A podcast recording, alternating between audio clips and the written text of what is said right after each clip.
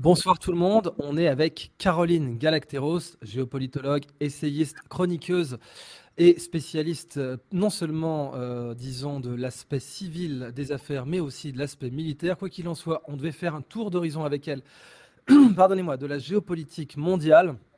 Et oui, ça fait un certain nombre de jours qu'on n'a pas pu refaire de direct. J'étais en tournage pour des masterclass. Ça arrive sur Scandaria. Et puis, euh, Madame Galacteros a aussi euh, une actualité trépidante. D'une part, une conférence qui se tiendra dans la bonne ville de Québec euh, le 9 avec les productions France-Québec, hein, les mêmes qui ont produit ma dernière conférence. Donc, vous ne pouvez pas les rater. Ça doit être les productions FQ.ca, conférence de Caroline Galacteros. Et puis, je crois, Madame Galacteros, que vous aviez aussi une annonce à nous faire. Mais je profite d'être d'être ici avec vous, Idriss, pour euh, pour annoncer à vos auditeurs que je lance un, un site et une chaîne et que vous pouvez vous alors ce sera officiel le 15 décembre, mais vous pouvez vous vous inscrire d'ores et déjà euh, en tapant tout simplement carolinegalacteros.com ou bien euh, m'envoyer un mail à newsletter at carolinegalacteros.com.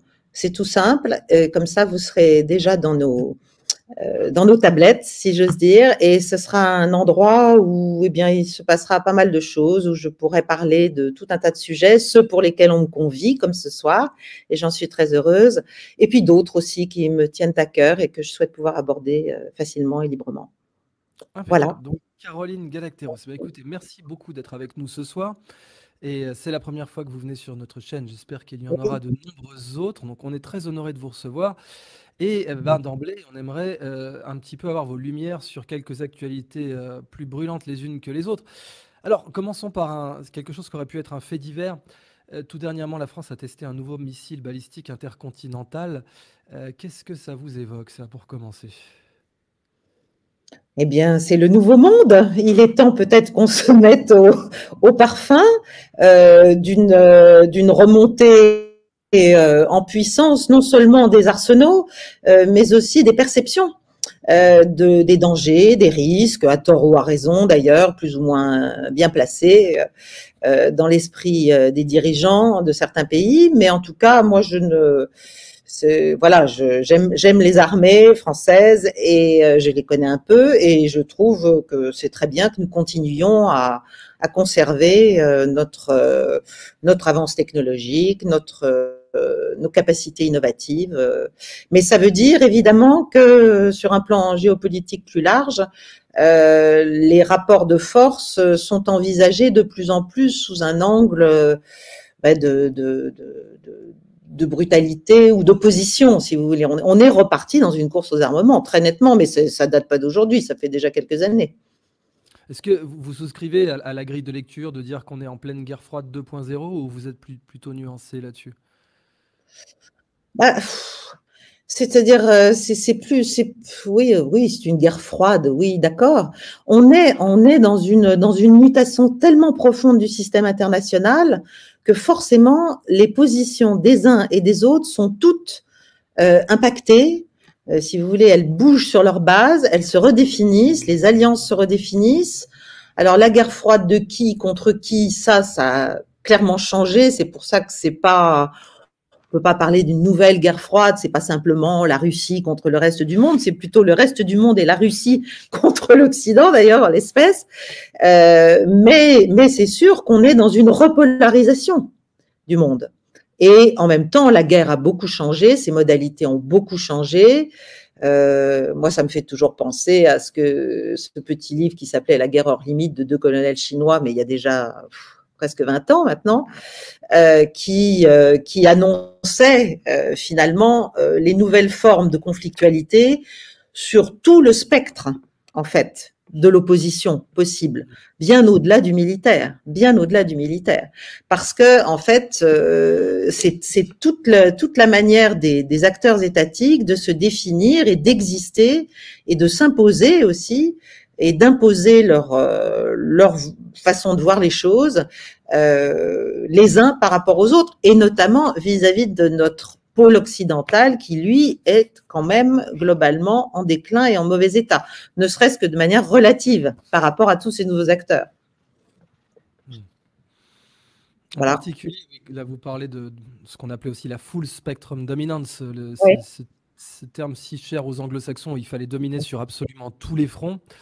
Mm. Euh, est-ce que vous pensez justement que cette full spectrum dominance des États-Unis, à l'aube de 2024, euh, est très sérieusement ébréchée Est-ce qu'on commence à voir des failles dans cette fameuse full spectrum dominance?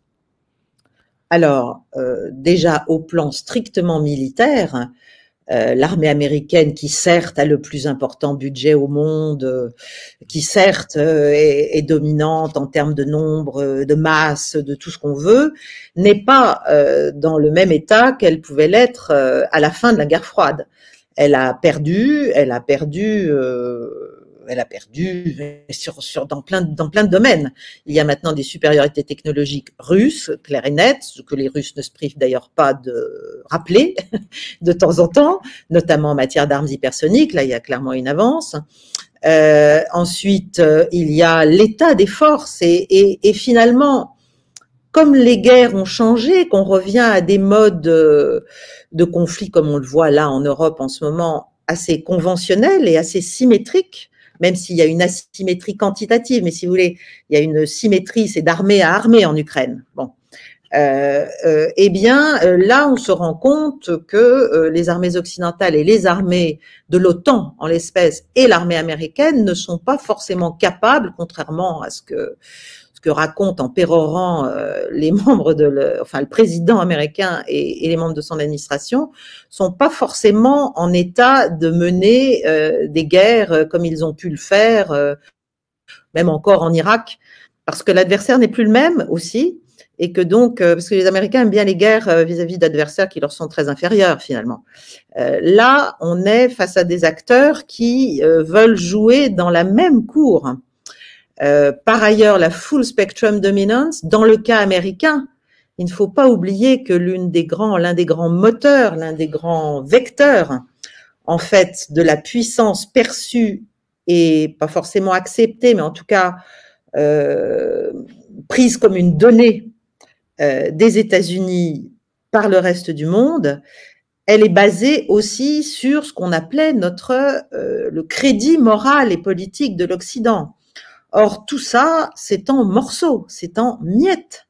Euh, et ça, ça ne date pas non plus ni de l'Ukraine ni du Moyen-Orient. Euh, là, ça date, euh, ça date d'une bonne vingtaine d'années déjà. Ça date de la fin des années 90. En fait, je pense que la guerre du Kosovo, puis alors après septembre 2001 et bien sûr l'Irak dans la foulée, ont, vraiment initié, amorcé un, un déclin dans euh, finalement la légitimité perçue de ce que euh, pense la puissance américaine d'elle-même, c'est-à-dire qu'elle est au service d'un exceptionnalisme, elle est au service d'une mission euh, qu'elle vend. et on vend la guerre aux opinions, et là on l'a encore vu sur l'Ukraine, et d'ailleurs on le voit aussi au Moyen-Orient. On essaye, même si c'est beaucoup plus compliqué là, euh, mais euh, tout ça, tout ça a changé, donc ça n'est plus accepté, ça n'est plus toléré même. Euh, et c'est clairement battu en brèche par d'autres modèles, alors qui sont pas forcément très nouveaux, mais qui sont plus adaptés à la réalité internationale. Et la réalité internationale, maintenant, c'est une la palissade de le dire, c'est une multipolarité. Donc, soit l'Occident s'en rend compte, soit l'Amérique le comprend, soit elle se met un peu au parfum du réel. Euh, actuelle, euh, soit elle continue à s'entêter dans des postures et des, et des, revendications et un surplomb moral qui euh, ne, ne marche pas et commence à produire des effets boomerang assez lourds. C'est pas seulement que ça marche pas, c'est que c'est que ça lui revient, dans, ça lui revient, voilà, négativement en faisant monter, euh, en faisant monter euh, la critique, en faisant monter la délégitimation, en faisant monter euh, le, même le ridicule, à vrai dire, le ridicule de certaines postures et de certains discours qui sont complètement. on se dit, mais, mais, dans quel monde vit-on de l'autre côté de l'Atlantique?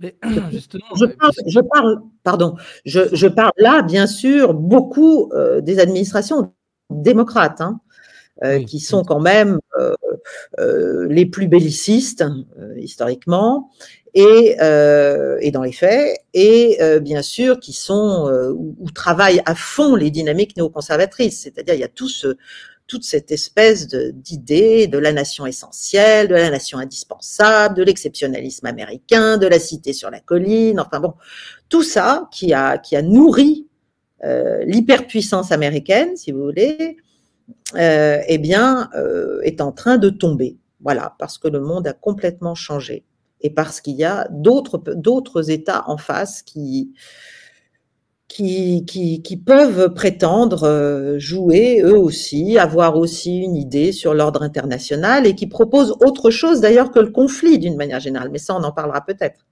Hmm. Mais justement, normalement, cette multipolarité aurait dû être une opportunité majeure pour l'Union européenne ou au minimum pour la France, en partant du principe d'une France souveraine et indépendante. Euh, il a été évoqué que la France aurait pu rejoindre les BRICS. Euh, Vladimir Poutine a, plusieurs fois laissé entendre que si jamais la France avait, souhaité à une certaine époque se rapprocher euh, des BRICS, il n'y aurait pas été opposé. Qu'est-ce qui fait que déjà l'Union européenne ou l'Europe en tant que continent n'arrive absolument pas, sauf pour le Moyen-Occident, si on peut l'appeler comme ça. Après tout, euh, on était prompt à, appeler un Orient un Extrême-Orient et un Moyen-Orient, mais c'est vrai que nous, nous autres, les Occidentaux, on n'aime pas trop être appelés moyen et extrême. Pourtant, il y a bien un Extrême-Occident qui est celui de Washington et un Moyen-Occident qui se cherche. Et aujourd'hui, on dirait bien que c'est euh, Moscou qui a pris le leadership de ce Moyen-Occident.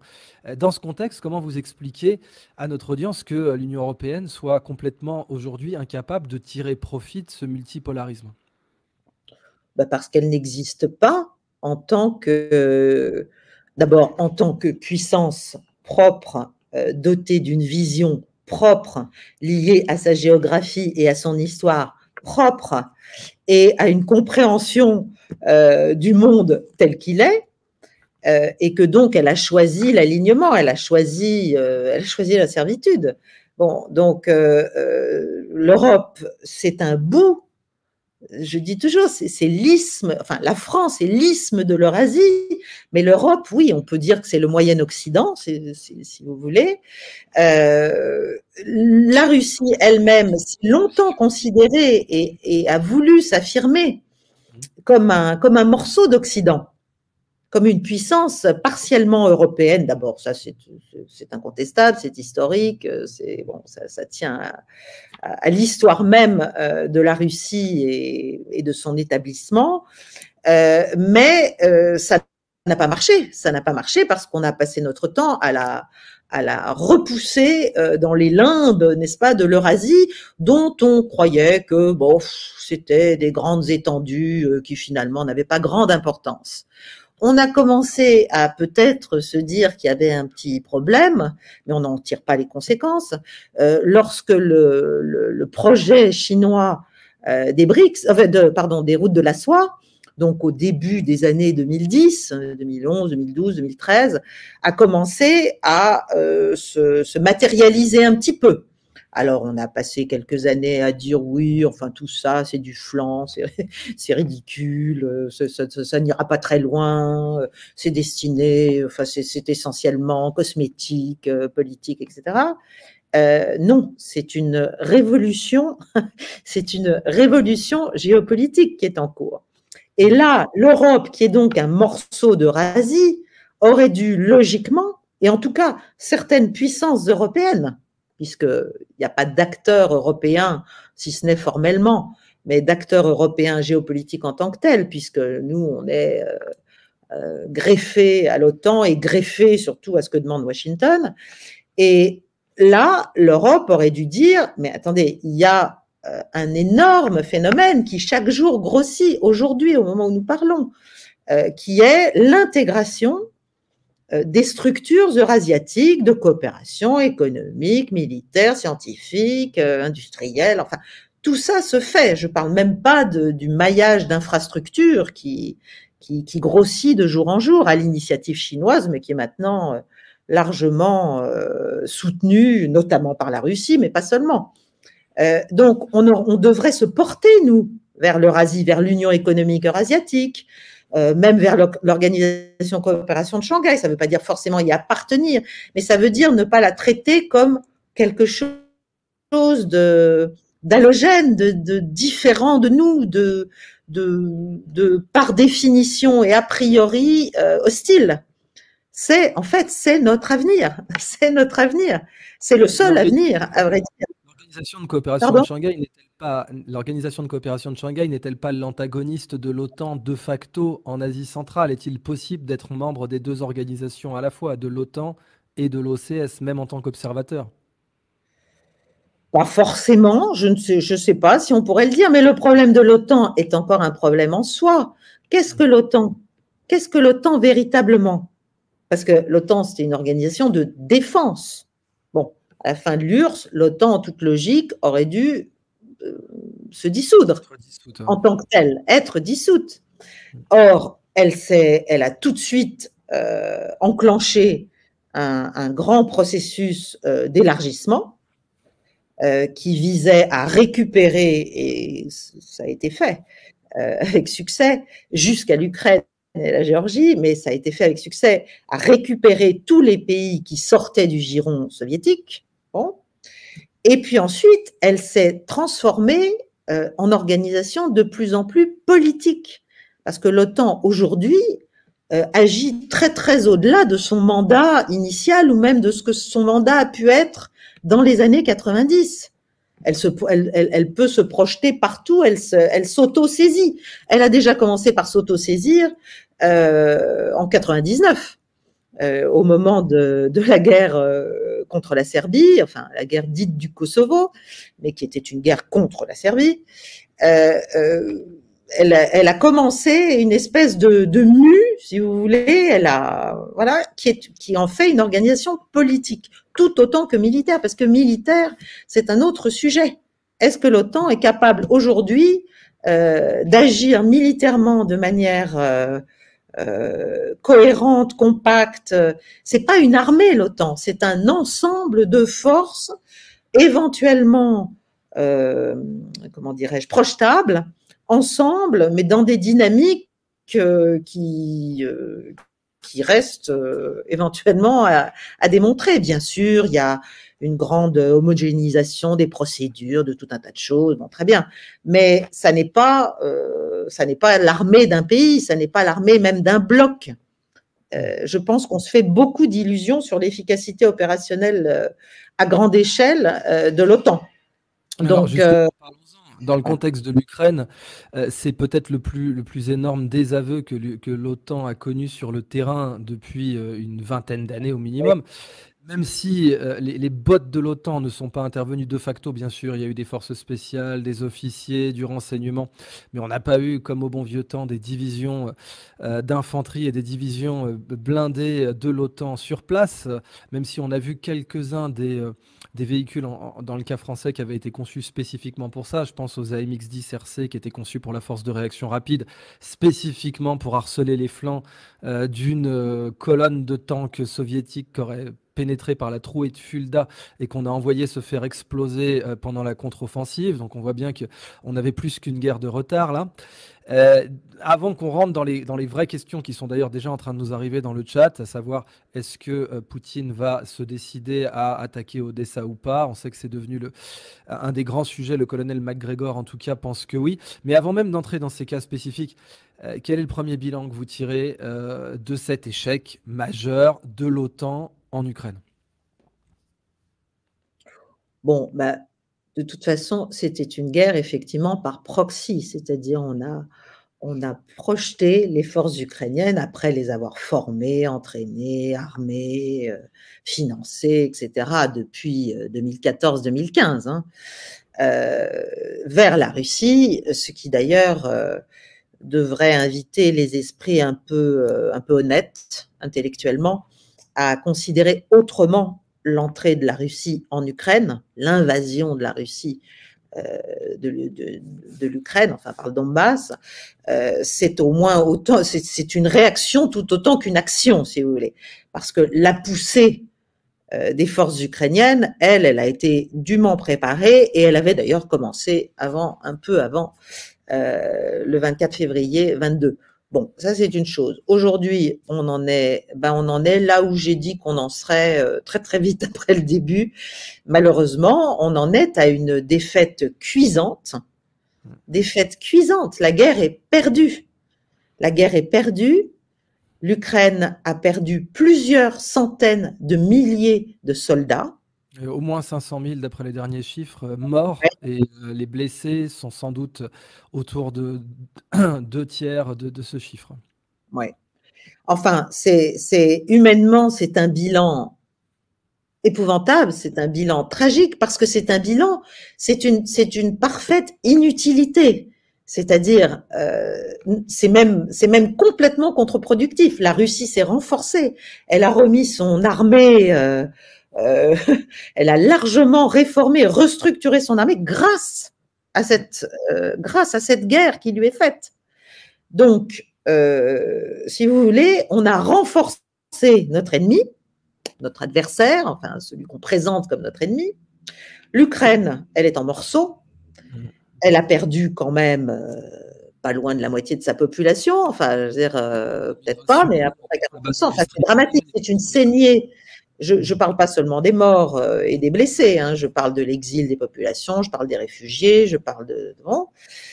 Militairement, on voit pas très bien comment euh, ça pourrait être renversé pour des questions multiples, pour des questions d'armement, pour des questions d'effectifs, pour des questions.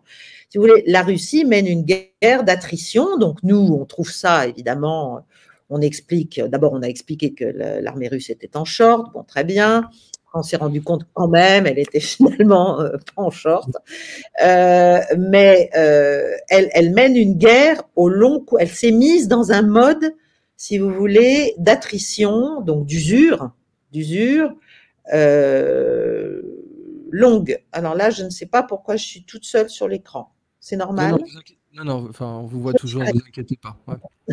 bon, très bien. Mais moi, je ne vous vois plus. Mais c'est pas très grave. Euh, donc, elle, euh, elle, est dans un mode d'attrition. Elle est dans un mode qui va lui permettre de tenir. Donc, la question, c'est qu'est-ce qu'on fait? Est-ce qu'on continue à laisser euh, le pouvoir de Kiev au prétexte que c'est à lui de décider quand il va vouloir rendre les armes finalement? Euh, Est-ce qu'on va la, laisser continuer à sacrifier sa jeunesse et désormais d'ailleurs bien au-delà de sa jeunesse puisque l'âge moyen d'entrée en ce moment dans les troupes ukrainiennes c'est 43 ans donc bon on en est même aux femmes enfin ils savent plus comment faire donc, euh, on, est, on est vraiment dans un, dans un conflit sans issue, mais évidemment, l'Occident et les États-Unis en l'espèce, et la Grande-Bretagne, et ceux qui suivent derrière, comme nous, ne peuvent pas admettre qu'ils se sont trompés.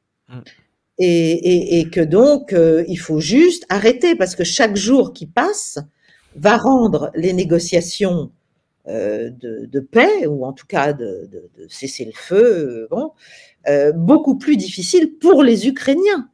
Parce que la Russie, elle continue non seulement de parfaire son contrôle sur les oblasts qu'elle a déjà intégrés formellement dans ses frontières officielles, mais elle est en train de reprendre, alors elle reprend, vous parliez de Dessa, mais elle est aussi euh, alors, on parle d'une grande, effectivement, MacGregor, d'autres parlent d'une possible, d'un possible passage de la Russie à l'offensive. Bon, hmm. elle se préparerait à cela. Ça, je n'en sais rien. Soyons déjà clairs, pardonnez-moi de vous couper, mais si on est d'accord, s'il y avait un passage à l'offensive, ce serait pas avant 2024, ou en tout cas pas avant les premières glaces et les premières neiges. Là, on est en pleine Rasputie de ça, donc c'est mort. Là, on est dans la boue. On est dans la boue. Donc déjà, euh, bon, c'est une phase, euh, mais même, même dans la boue, la Russie continue. Ah oui, tout à fait. Elle continue, euh, elle continue euh, près de Donetsk, à Avdevka, elle continue vers Kupiansk, elle continue à Kherson, elle continue, elle continue dans un certain nombre d'endroits et elle monte vers le nord. C'est-à-dire, elle remonte vers Kharkov parce que je pense qu'il y a, c'est l'idée d'une peut-être d'une gigantesque tenaille. Euh, et donc, il y, a, y a Kharkov au nord, et bien sûr, il y a Odessa au sud, Odessa qui est une ville russe. Voilà, qui est une ville russe, qui est une ville aussi d'ailleurs euh, juive, etc., mais qui est une ville historiquement russe. Donc, euh, moi, je, je, je, ne sais pas, je, je, je n'ai pas les éléments militaires pour dire euh, quelles sont les intentions de l'état-major russe, mais ce qui est certain, c'est que les Russes ont compris euh, que euh, les Américains, qui sont en fait leurs seuls véritables interlocuteurs dans cette affaire, mmh. euh, ne n'allaient pas n'allaient pas pousser Zelensky aussi facilement que cela à négocier et à négocier sur la base du réel, c'est-à-dire sur la base de ce qu'il a perdu et qu'il ne récupérera pas. Donc déjà, si vous voulez, il y a il faut, il faut se, il faut se réveiller, quoi. Nous, on, on, parle dans nos médias, dans nos, comme il n'y a plus d'analyse, plus personne ne sait faire d'analyse militaire, ni, ni, diplomatique, ni rien. Faisons une parenthèse euh, là-dessus tout de même, parce qu'il faut quand même mettre euh, les médias, euh, pardonnez-moi, mais un peu ringards devant leurs responsabilités. On a des généraux de plateau ou des, des officiers supérieurs de plateau. Je pense en particulier à certains d'entre eux, dont l'un a le patronyme d'un peintre célèbre, et c'est bien la seule chose d'ailleurs qui soit méritante chez lui, eh bien, euh, on a des personnes qui nous ont dit, voilà, écoutez, euh, euh, on va avoir un coup d'État en Russie. alors quand il y a eu bien sûr l'insurrection de Wagner, Wagner va prendre le, pouvoir à Moscou, c'était dit par cette personne en particulier. Et puis voilà, de, clairement, Zelensky va reprendre la Crimée. Euh, va couper les moustaches du Kaiser et va certainement aller jusqu'à Vladivostok, puisque euh, lancé dans son élan, on ne sait pas jusqu'où il pourra s'arrêter. Donc c'est criminel quand même. Là, je ne peux pas dire les choses autrement. C'est un crime d'information. On a balancé un demi-million de jeunes Ukrainiens au casse-pipe. Ayant vécu en Ukraine un an, j'ai des informations selon lesquelles on a maintenant des gens qui sont conscrits à 47 ans. Donc on se retrouve avec, j'ai une amie qui est mathématicienne, son oncle a été appelé, il a 47 ans. Donc c'est devenu du suicide. On voit les témoignages sur Telegram des, Ukrainiens. Donc là, tout de même, ces amis de l'Ukraine, toutes ces pom-pom girls qui mettaient des drapeaux sur, sur Twitter, enfin sur X maintenant, ils ont une lourde responsabilité. Comment on peut les appeler vis-à-vis de l'Ukraine, ces gens-là? Très lourde, mais ce sont, bah, ce sont des ignorants, ce sont des gens qui ne se rendent pas compte qu'ils ont poussé euh, alors, est-ce qu'ils le font par euh, parce que la question c'est les motivations. Hmm. Pardon, est-ce que c'est est-ce que c'est juste Voilà, voilà. Est-ce que c'est du cynisme? Est-ce que c'est de la bêtise? Est-ce que c'est de l'ignorance? Est-ce que c'est de l'arrogance? Est-ce que c'est euh, tout simplement la, la méthode Coué, c'est-à-dire la volonté de croire que ces, ces illusions, ces desiderata, euh, ces, wishful thinkings euh, vont, vont se réaliser, ça va se réaliser. Mais non, ça ne se réalise pas. Il fait sa propre coke. On a l'impression que l'OTAN a sniffé sa propre propagande, là, quand on voit quand même certains de ces généraux ou colonels de plateau. On a vraiment l'impression qu'ils ont, qu'ils ont fini par consommer leurs propres produits, alors que eux-mêmes, normalement, auraient dû savoir que c'était, c'était du pipeau. Je veux dire, attaquer les fortifications russes avec des mines, avec des AMX-10 RC euh, et une armée euh, qui, qui, chargeait sabre au clair, ils auraient dû comprendre d'emblée, en tant que militaire, que c'était stupide.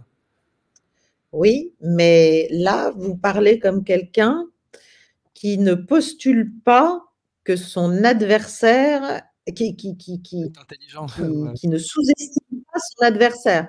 Eux, ils sous-estiment leur adversaire parce qu'ils le méprisent.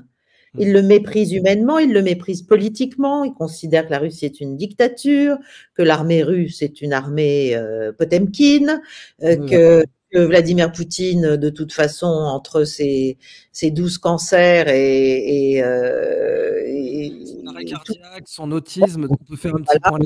Les, médias ont quand même dit qu'il était euh, cancéreux, cardiaque, autiste, parkinsonien.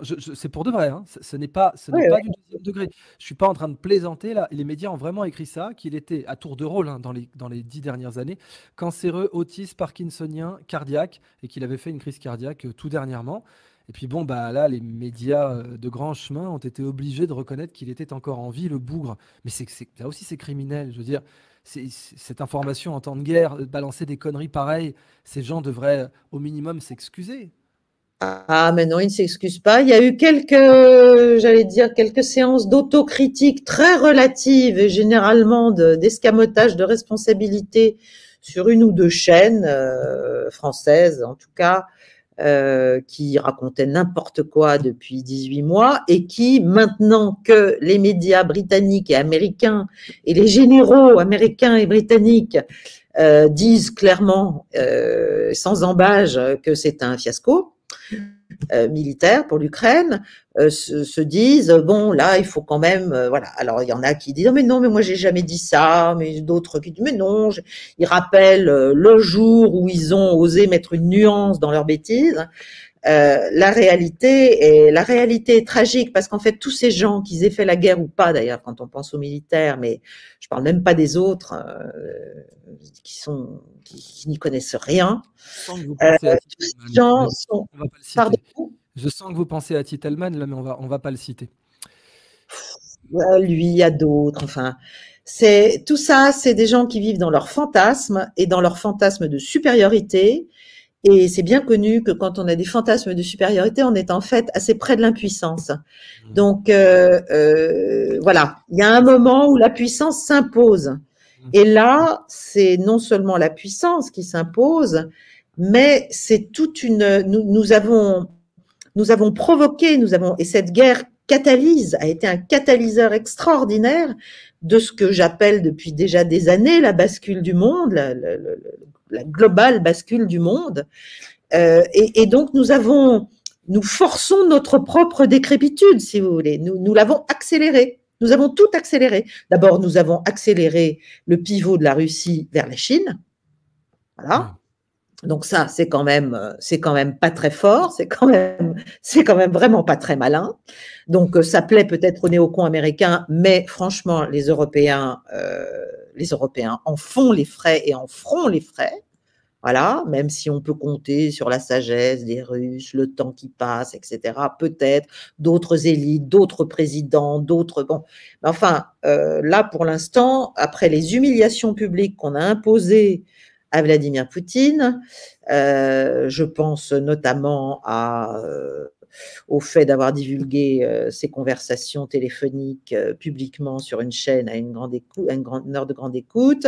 Et je pense évidemment à la question des accords. Française, rappelons-le, dire pour, pour vous, c'est devenu un fait divers parce que vous êtes spécialiste du sujet, mais je veux dire, si, si, on devait quand même informer le public là-dessus, euh, c'est quelque chose qui a durablement ridiculisé la diplomatie française, parce que la totalité de l'appareil diplomatique français est passé pour pas sérieux. Regardez, vous faites des conversations, puis on a un président TikToker qui fait des galipettes avec Max, McFly et Carlito, qui va la balancer comme si le type était euh, en train de faire un, short Instagram.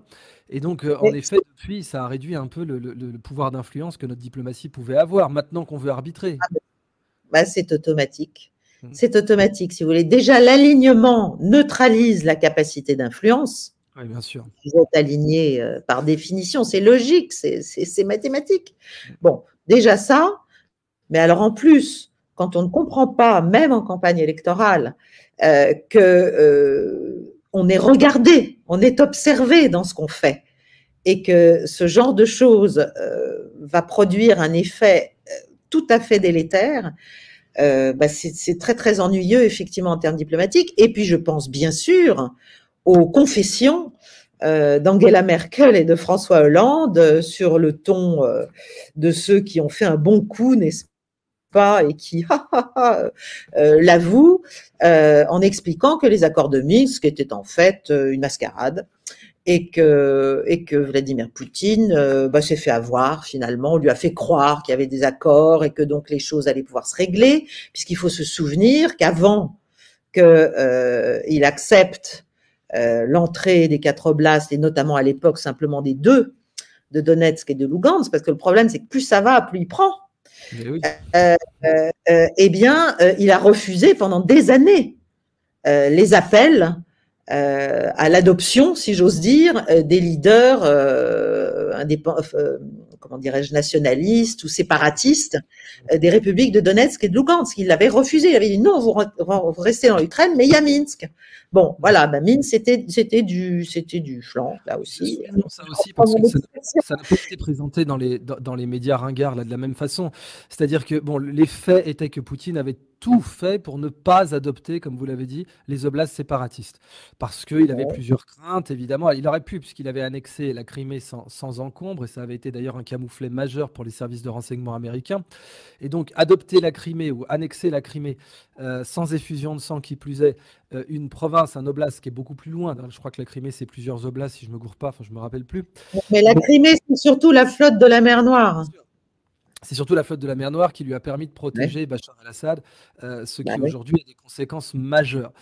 Or, justement, alors on va, on va revenir, puisque euh, Vladimir Poutine a déplacé euh, la flotte de la mer Noire après avoir subi quelques attaques de drones euh, de la part des Ukrainiens. Alors ça nous montre, là je parle à la spécialiste de la chose militaire, ça nous amène à beaucoup de leçons dont je ne suis pas certain que la France les ait tirées, à savoir qu'on peut saturer même les meilleurs systèmes de défense antiaérien. En l'occurrence, il est de notoriété publique aujourd'hui que les Russes ont le meilleur système antiaérien au monde, à toutes les couches de l'oignon, que ce soit à des échelles de 400, de 400 km ou bien à des échelles de, closing weapon system de, de, quelques kilomètres. Et pourtant, ils ont réussi à se faire saturer, à se faire toucher ou prendre par surprise euh, un sous-marin à quai euh, dans les docks et puis euh, un ou autre bâtiment. Donc ça, d'une part, ça sera des leçons à prendre pour le Moyen-Orient. Vous voulez intervenir déjà là-dessus? Oui, parce qu'il se dit, alors je ne peux pas le je ne suis pas sûre que ce soit ça l'explication. Mais euh, il se dit aussi qu'il y a des arbitrages qui sont faits, parce qu'effectivement, la Russie a un système antiaérien euh, très puissant. Euh, mais le problème, c'est que si elle brouille tout, et si elle empêche tout, eh bien, elle devient sourde. Elle n'entend plus rien. C'est-à-dire, elle peut brouiller toutes les communications. Elle peut, elle peut rendre le champ de bataille, euh, euh, même en Ukraine aujourd'hui, parce qu'elle sait tout ce qui se passe en Ukraine. C'est ça mmh. aussi qu'il faut, dont il faut parler. Elle sait tout ce qui se passe en Ukraine. Elle a un système euh, qui, qui, qui, lie des satellites, des avions, des, des... c'est assez extraordinaire euh, comme capacité de, de connaissance euh, en temps réel du, de, de, ce qui se passe sur le champ de bataille. Donc elle peut aussi brouiller et euh, empêcher euh, un, certain, même, même les quelques drones qui se sont rapprochés, d'ailleurs ça arrive encore de temps en temps, mais l'arbitrage, c'est si on fait ça, eh bien, on est dans le silence total et on n'a plus non plus euh, la capacité de voir un certain nombre de choses. Donc, voilà, je pense qu'il y a des il y a de temps en temps des décisions qui sont prises de euh, d'attendre pour euh, pour euh, pour abattre ou ou pour pour dérouter quelque chose au-dessus du ciel russe, si vous voulez, on peut le laisser pénétrer un petit peu parce que l'avantage, le rapport coût-avantage est quand même favorable. Mmh. Voilà. bon, c'est euh, ça nous amène du coup à la question de savoir si les Russes vont, vont pas s'arrêter en, si bon chemin. Euh, on est d'accord que c'est quand même suicidaire de la part de l'Ukraine de ne pas immédiatement demander un cessez-le-feu, de ne pas négocier tout de suite, puisque là, l'Ukraine n'est plus en position, enfin c'est pas quand on rappelle des gens de 47 ans dans le contingent euh, qu'on est en position de mener une, vraie contre-offensive euh, fulgurante, euh, vladivostokienne, donc ça c'est mort. Bon, donc aujourd'hui il devrait essayer de sauver ce qui peut l'être, ou comme on dit en bourse, prendre sa paume. Or là, on est d'accord que les, Russes, plus ils gagnent, plus ils jouent, plus, enfin, rien ne les empêche a priori de continuer à avancer sur Kharkov, voire même sur Odessa. Oui, tout à fait. Non, non, mais le temps, le temps joue contre l'Ukraine et contre le peuple ukrainien. Alors, est-ce que le temps joue contre le pouvoir actuel à Kiev, qui est lui-même euh, secoué euh, d'un certain nombre de, remous et de, rivalités euh, entre, entre notamment le chef d'état-major des armées, Zelensky et son, son entourage, qui, pourrait remplacer Zelensky? Parce qu'en fait, c'est ça la question, si vous voulez. À un moment donné, lui, d'abord, il a quand même au début de la guerre, euh, d'abord, il avait voulu négocier, et puis euh, à la toute fin, euh, il s'est fait taper sur les doigts par euh, Boris Johnson, envoyé par Washington, en lui disant non, non, t'es là pour faire la guerre, tu l'as fait. Oui, arrêtons-nous là aussi deux secondes là-dessus, parce que je ne pense pas que le public ait été suffisamment informé de ce fait. Euh, moi-même, au début, honnêtement, quand il y a eu l'échec euh, relatif de l'opération aéroportée russe sur l'aéroport de Gostomel, euh, je m'étais dit, là, quand même, pour le coup, les Russes ont déconné, ils, ont fait une, énorme erreur. Et en fait, on, voilà, on sait maintenant que c'était une façon de pousser Zelensky à la négociation, que cette façon avait fonctionné, puisque Zelensky, on en a les preuves, était prêt à négocier. Mais mmh. c'est Boris Johnson qui lui a dit non, l'OTAN va vous soutenir jusqu'au bout. c'est grave. Oui, bah, c'est-à-dire que bon, Zelensky a été élu en quoi en 2019 euh, sur euh, un projet qui était de faire la paix avec la Russie. Euh, à, peine élu, il a dit que ben non, finalement c'était la guerre qu'on allait faire. Bon, donc déjà il y a, y a un vrai je dirais pas qu'il y, a un mensonge, mais en tout cas, il y a, il y a, clairement un, défaut vis-à-vis. Zelensky est un dirigeant dirigé. Je crois qu'on peut, on peut vraiment. Ah, ça, c'est, ça, c'est tout à fait. C'est un dirigeant dirigé. Bon, bref, on l'a, on l'a mis là euh, pour qu'il fasse la guerre. Mmh. Donc, euh, il a commencé, je pense qu'il a pris peur, euh, peut-être au moment du, 24 février 22. Il a même pris peur, puisqu'il l'avait dit euh, au, Premier ministre israélien, qui était Naftali Bennett à l'époque, et qui était allé le voir. voilà, auquel, il avait demandé, mais est-ce que Poutine ne veut pas me faire assassiner, etc. Et Naftali Bennett avait demandé à Poutine, mais non. Euh, et, donc Zelensky s'était senti peut-être euh, euh, un peu plus tranquille. bon, voilà. Bref, en tout cas, la guerre est repartie de plus belle. C'était l'époque des illusions et des désillusions russes d'ailleurs, et des, des, inquiétudes russes. C'est-à-dire, il y a eu toute une phase très difficile jusqu'au 1er septembre, en fait entre mars et, mars et septembre, la Russie a perdu, c'est là qu'elle a perdu beaucoup d'hommes. Euh, et c'est là que surtout elle a vu l'ampleur, en fait, de ce à quoi elle allait devoir faire face et qu'il fallait se mettre en, situation de faire face à une offensive euh, considérable. Et donc, elle a restructuré, elle a, elle a Vladimir euh, Poutine a, appointé le général Sourovikine. Bon, enfin, tout a changé à partir du 1er septembre et, là, on est parti sur une autre, dimension, un autre dimensionnement du conflit. Mais alors là, j'ai perdu parce qu'on s'est arrêté là-dessus et j'étais en train de vous dire. Est-ce que les Russes seraient tentés d'aller jusqu'à Odessa? Vous nous avez dit tout à l'heure que, euh, évidemment, vous n'étiez pas dans le secret de l'état-major euh, interarmes russe, mais euh, a priori, si, Zelensky ne donne aucun signe de vouloir négocier à travers euh, la première partie de 2024, bah, il est clair que les Russes pourraient au moins s'emparer de Kharkov et peut-être envisager de passer le Dniepr. Kharkov, ça m'étonnerait pas du tout. Euh, après, il va falloir trouver quelqu'un pour faire la paix. Donc, est-ce que ça va être Zeloujny, l'actuel chef d'état-major des armées? Qui manifestement, dont, dont, l'un des, l'un des proches euh, lieutenants, entre guillemets, euh, vient de se faire assassiner quand même. Euh, enfin bref, ça, ça va. Il y a quand même, il y a quand même une petite atmosphère un peu, un peu fin de règne, quoi. Comment? Que, que a été un peu désavoué aussi par Zelensky, qui, qui s'est opposé à lui à plusieurs reprises. Ils s'opposent l'un à l'autre depuis tout à fait. Euh, mais parce que Zaloujny a aussi, je pense, des ambitions. Et puis, je pense aussi que les Américains cherchent, un, cherchent quelqu'un. Ils cherchent, un, ils cherchent un homme, ils cherchent un nouvel interlocuteur.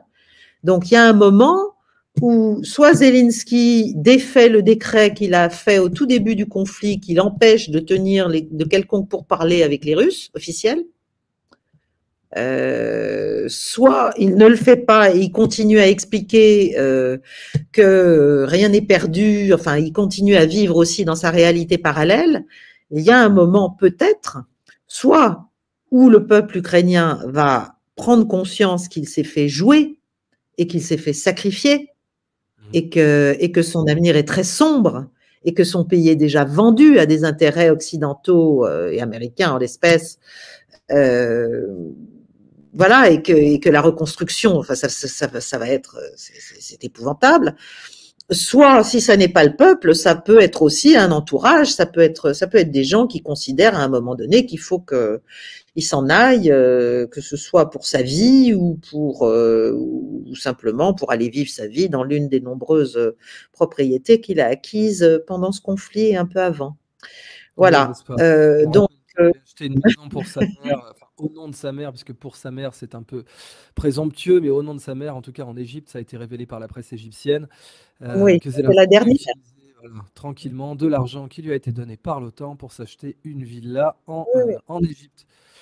Parmi euh, nombreuses autres choses. C'est vrai que là, les, Ukrainiens se sont sans doute déjà rendus compte de ce que d'une certaine élite qui s'éclate à Monaco ou en mer Rouge euh, a fait de l'argent euh, qui leur a été donné pendant que le pays était mis à feu et à sang et que 500 000 jeunes Ukrainiens, pour la plupart, étaient massacrés pour rien, ou plutôt pour perdre davantage de provinces que si la guerre n'avait pas eu lieu. Et puis rappelons quand même là aussi, bon, je pense que toute l'audience de cette chaîne est déjà, au courant, mais si jamais on vous le demande, hein, ne serait-ce que dans la rue ou euh, dans un débat, non, cette guerre n'a évidemment pas commencé au début des années 2020, elle a commencé en 2014. Et euh, elle, a, continué pendant sept ans. Pardon? Même avant. Elle a, à mon avis, elle a commencé avec la première révolution euh, orange, dite orange, le début des révolutions de couleur. Mmh. Avec voilà. Et c'était le début, c'était la première tentative. Après, il y a eu, euh, bah, il y a eu, il y a eu la Géorgie en 2008. Si vous voulez, le, parce que, bon, là, on parle de l'Ukraine. Mais l'Ukraine, enfin, de mon point de vue, euh, l'Ukraine, sa meilleure sécurité, c'était sa neutralité. C'était sa neutralité stratégique, c'est-à-dire son état d'état tampon, bon, entre l'OTAN et la Russie, comme la Géorgie. Et c'est en renonçant à cela pour euh, pour écouter les sirènes, euh, les sirènes de l'OTAN, les sirènes de l'Europe, euh, les sirènes de l'argent, les sirènes de je ne sais quoi, qui chantent, qui chantent. Euh, c'est en, c'est en, en, allant vers cela euh, qu'elle a, qu'elle s'est en fait mise dans un piège terrible dont elle n'est que le, elle n'est que la gâchette. Si, si vous voulez, oh, je suis désolée, j'ai des petits trucs elle n'est que la gâchette euh, d'un pistolet que tient l'OTAN. Elle n'est vraiment qu'un proxy. C'est vraiment le cas là. Donc, euh, elle n'a, rien à gagner. Il faut que la paix, qui doit être faite et le plus tôt sera le mieux. Mais pour ça, il faut que, il faut qu'il y ait soit un changement de pouvoir à Washington, ce qu'il faut espérer euh, pour la sécurité en Europe, euh, soit il faut, je ne sais pas, il faut qu'à un moment donné, euh, même, les, même les, ça j'y crois pas, même les néocons euh, américains démocrates et républicains, parce qu'il y en a aussi maintenant chez les républicains pas mal, acceptent de, de, se dire il faut, il est temps, il est urgent pour la sécurité générale et parce qu'on ne peut pas être sur tous les fronts, il est temps de restabiliser un tout petit peu la situation. Alors pour l'instant, on a dit à Zelensky qu'il n'entrerait pas dans l'OTAN, hein, qu'il fallait qu'il arrête de rester. Après le lui avoir promis euh, l'argamanu pendant des années, là, il ne peut plus entrer. Euh, mais on lui promet l'Europe, bien sûr, qui, comme d'habitude, riche comme elle est, n'est-ce pas, prospère comme elle est, ça se voit dans nos sociétés, va en plus assurer la reconstruction de son pays détruit. Hein, c'est évident. Euh, donc, euh, comme d'habitude, nous, on est, on est là pour ça. Hein, ça, va être, la même chose. Euh, les Polonais ne sont pas particulièrement chauds pour une entrée de l'Ukraine dans l'Europe. Là, il faudrait commencer par là. C'est-à-dire que. Voilà. Ni les Hongrois, ni. Les Hongrois, enfin, il y, a un certain nombre de pays. Non, non, ça, non, mais c'est pas fait. C'est pas fait, mais j'attire l'attention de notre auditoire sur le fait que derrière cette entrée soi-disant inoffensive euh, militairement euh, de l'Ukraine dans l'OTAN, dans l'UE, pardon, il y a malgré tout le spectre d'une protection de l'OTAN. Parce qu'il faut mmh. savoir que quand on entre dans l'UE, les autres pays membres de l'UE qui sont aussi membres de l'OTAN ont le devoir de vous porter assistance si jamais votre sécurité était menacée. Ça, c'est dans les traités de l'Union européenne. Donc, euh, si vous voulez, c'est une espèce d'élastique un peu long, mais qui ramène euh, malgré tout à l'OTAN. Euh, alors, ça, n'est pas forcément une aide militaire, ça n'est pas forcément une intervention directe, etc. Mais enfin, ça fait partie des avantages liés à l'entrée dans l'UE.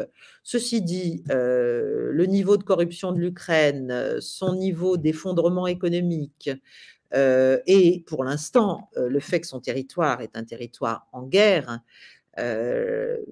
l'empêche de facto, à part des grandes déclarations, je ne pense pas que même Madame van der Leyen arrive à entamer un processus véritable euh, d'association ou même de commencer à entrer, à voir. Il y a tellement de choses à faire, si vous voulez, ça va prendre des années. Euh, je ne mmh. pense pas qu'il y ait un fast track sérieux et de toute façon, il y aura des oppositions internes. Donc, euh, voilà. Et tout ça pour dire qu'il y aura aussi des oppositions internes pour des raisons de sécurité. Parce que cette neutralité de l'Ukraine, elle doit revenir. Elle doit, c'est la sécurité en Europe qui en dépend. Mmh, mmh. C'est la sécurité, c'est l'intérêt de l'Ukraine, mais c'est l'intérêt de l'Europe. Parce que maintenant que nous avons bien antagonisé la Russie, hein, et maintenant que son armée s'est bien renforcée, maintenant que son budget militaire augmente de, je sais plus, 60 ou 70% et maintenant qu'elle est riche, et maintenant que son économie ne s'est pas effondrée comme euh, le souhaitait notre ministre des Finances. Le rigolo, comme on le préfère l'appeler, puisque à ce niveau d'incompétence, c'est quand même remarquable. Et maintenant que l'industrie de l'armement russe est, dans une période faste, puisque ses exports de T-90, euh, de Sukhoi et autres missiles antiaériens n'ont jamais, se sont jamais mieux portés.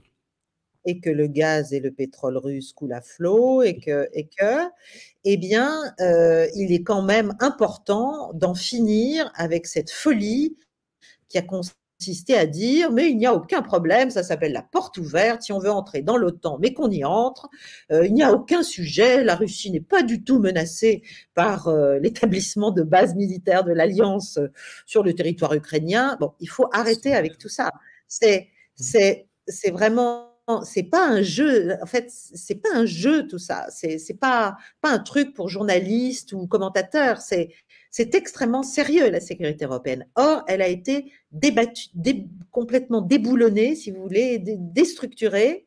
Euh, les Américains sont retirés de beaucoup d'accords. Les Russes maintenant, euh, qui sont un peu euh, désinhibés et qui ont compris, se retirent aussi d'un certain nombre de choses. Bon, voilà, c'est, si vous voulez, on est dans un état quand même d'antagonisation de la relation entre l'Alliance atlantique et la Russie et tout ce qui va avec elle, l'OCS, la Chine, euh, bon, tout, euh, qui est dangereux pour la sécurité européenne. Et je rappelle que la sécurité européenne, c'est la sécurité des pays européens. C'est pas pour l'Amérique qui est loin. C'est nous avons des problèmes de sécurité. Nous devons avoir une armature d'accord euh, qui assure euh, la coexistence, la cohabitation, le, voisinage euh, d'une manière, d'une manière pacifique. Voilà. Donc, Passons maintenant alors au Moyen-Orient, puisqu'évidemment, c'est là que les, attentions se sont, se sont déportées dernièrement. L'armée israélienne a pénétré dans Gaza, elle en contrôle à peu près les deux tiers de la partie nord, enfin donc les deux tiers de la première moitié. Euh, en tout cas donc de la ville de Gaza, dans la bande de Gaza. Euh, le nombre de pertes pour l'instant de, l'armée israélienne est, relativement faible. Par contre, ce conflit a, déjà fait plus de pertes civiles euh, que le conflit ukrainien, donc on n'est quand même pas dans la dentelle. Et évidemment, pour l'instant, le, une grille d'analyse semble se détacher, c'est-à-dire que Netanyahou utilise la situation du mieux qu'il peut pour évacuer Gaza. Euh, que bien entendu ceci est en train de mettre l'intégralité du monde musulman à dos d'Israël, ce qui n'était pas arrivé depuis la création de cet État. Euh, et donc, bah, qu'est-ce que vous pensez de l'évolution de cette situation? Une première question que je peux vous poser, euh, c'est est-ce que vous pensez que l'Iran, par exemple, et le Hezbollah, par dépendance, ont considéré, d'après leur comportement jusqu'à présent, que cette situation était un piège pour eux? Qu'est-ce que vous penseriez de cette analyse pour commencer? Je pense que l'Iran en a tout à fait conscience. Mmh. Je pense que l'Iran en a tout à fait conscience, heu, et qu'il ne souhaite pas du tout, heu, être entraîné, heu, dans une régionalisation ou dans une inter dans la nécessité d'une intervention ou d'une réaction, militaire, propre. Parce qu'il y a encore beaucoup d'Israéliens qui pensent que l'Iran était derrière les les attentats du 7, hein. J'ai eu l'occasion de m'exprimer sur des espaces, heu, sur X et avec des Israéliens et heu, bon, c'était un espace, alors c'est pas forcément représentatif de la pensée générale, mais Heu, dans l'espace où je me suis exprimé, la totalité des Israéliens pensaient que l'Iran était derrière les attentats du 7. J'ai tout fait pour les convaincre du contraire et leur dire que ça faisait pas le moindre sens et il y en a encore certains qui pensent que l'Iran, heu, aurait pu être derrière les attentats du 7. Est-ce que vous pouvez nous expliquer déjà simplement par le menu géostratégique, en quoi c'est un non-sens? Alors c'est un gros menu. Pour c'est un non-sens, c'est un non-sens parce que, heu, si vous voulez qu'est-ce qu'on appelle l'équilibre stratégique du Moyen-Orient depuis, heu, des décennies? Mmh. On appelle l'équilibre stratégique du Moyen-Orient le fait qu'il y a une seule puissance nucléaire au Moyen-Orient, qui est Israël. Mmh. C'est un secret de polichinelle, hein, là, je ne dis rien d'extraordinaire, heu, tout le monde le sait, des savants l'ont Ouais, rappelons dit, ça a été révélé officiellement dans le Sunday Times par Mordechai Vanunu en 1986, donc ça rajeunira personne. Et de toute façon, du point de vue, heu, des rapports de force, en réalité, heu, c'est avec Sadat que Golda Meir annonce qu'elle a l'arme atomique, donc ça remonte tout de même à 73. Donc c'est vrai que ce n'est plus un secret pour personne. Cependant, c'est un interdit de de l'évoquer, heu, de l'évoquer en Israël. La loi l'interdit. très bien. Bon, donc il y a ce qu'on appelle, du point de vue occidental, un équilibre stratégique de cette zone qui, en fait, heu, fait qu'il y a une sanctuarisation, si vous voulez, heu, du territoire israélien, de l'État d'Israël, du fait de la possession, heu, de ces têtes nucléaires et donc d'une capacité, heu, de frappe, heu, de frappe, en fait, en premier pour le coup. Bon. Oui, oui. Bon, heu, évidemment, les pays autour et l'Iran, en premier, après ce qui est arrivé à l'Irak en 2003, Mmh. notamment, heu heu, ont bien compris que, heu, la sanctuarisation d'un territoire permise par, heu, la possession de l'arme nucléaire militaire avait un intérêt, heu, certain. Si Saddam Hussein avait eu la bombe atomique, il y aurait jamais eu de guerre en Irak. Et il avait Voilà, envisagé de l'avoir, heu, rappelons que les Israéliens avaient frappé les installations d'Osirak un dimanche pour pas que les les ingénieurs italiens et français soient présents sur site et cetera. Ça a été une opération, heu, couronnée de succès. Donc en effet, on voit que Saddam Hussein avait envisagé de développer l'arme atomique. bon. Donc, l'Iran a eu un un a un programme, heu, a un programme nucléaire civil, Mmh mh. mais évidemment, il y a un moment où on s'approche d'un seuil nucléaire militaire potentiel, même si le pouvoir, heu, le pouvoir, heu, religieux, enfin, le guide Oui, suprême, heu, déclaré que que c'était, illégal du point de vue de la de la loi musulmane. Voilà, c'est parfait, voilà, vous vous avez vous voilà, C'est parfait. vous terminez mes phrases, c'est très bien. Donc donc donc voilà où on en est. Donc l'Iran l'Iran, c'est forcément le grand ennemi israélien. Alors, heu, pourquoi? Bah, d'abord parce que c'est un immense pays, Mmh une très ancienne civilisation, perse, non arabe. Mmh mh.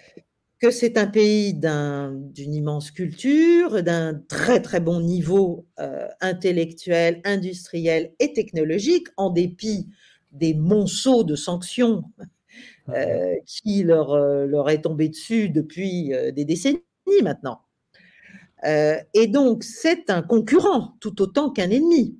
C'est-à-dire que si vous imaginez à un moment donné que les États-Unis euh, qui, après avoir soutenu, puis lâché le chat, soutenu, puis s'être retourné, euh, enfin c'est plutôt Roménie qui s'est retourné contre eux, euh, euh, si, par miracle ou par une évolution euh, importante dans la région, euh, demain le marché iranien redevenait accessible, redevenait d'abord accessible aux intérêts, bien sûr, américains, bien avant les nôtres, eh bien, pour Israël, et s'il y avait une, une relation apaisée c'est un, c'est pour moi, c'est une, c'est une rivalité, si vous voulez. Euh, euh, c'est le, c'est le pays qui, dans la zone, se rapproche entre guillemets le plus d'eux.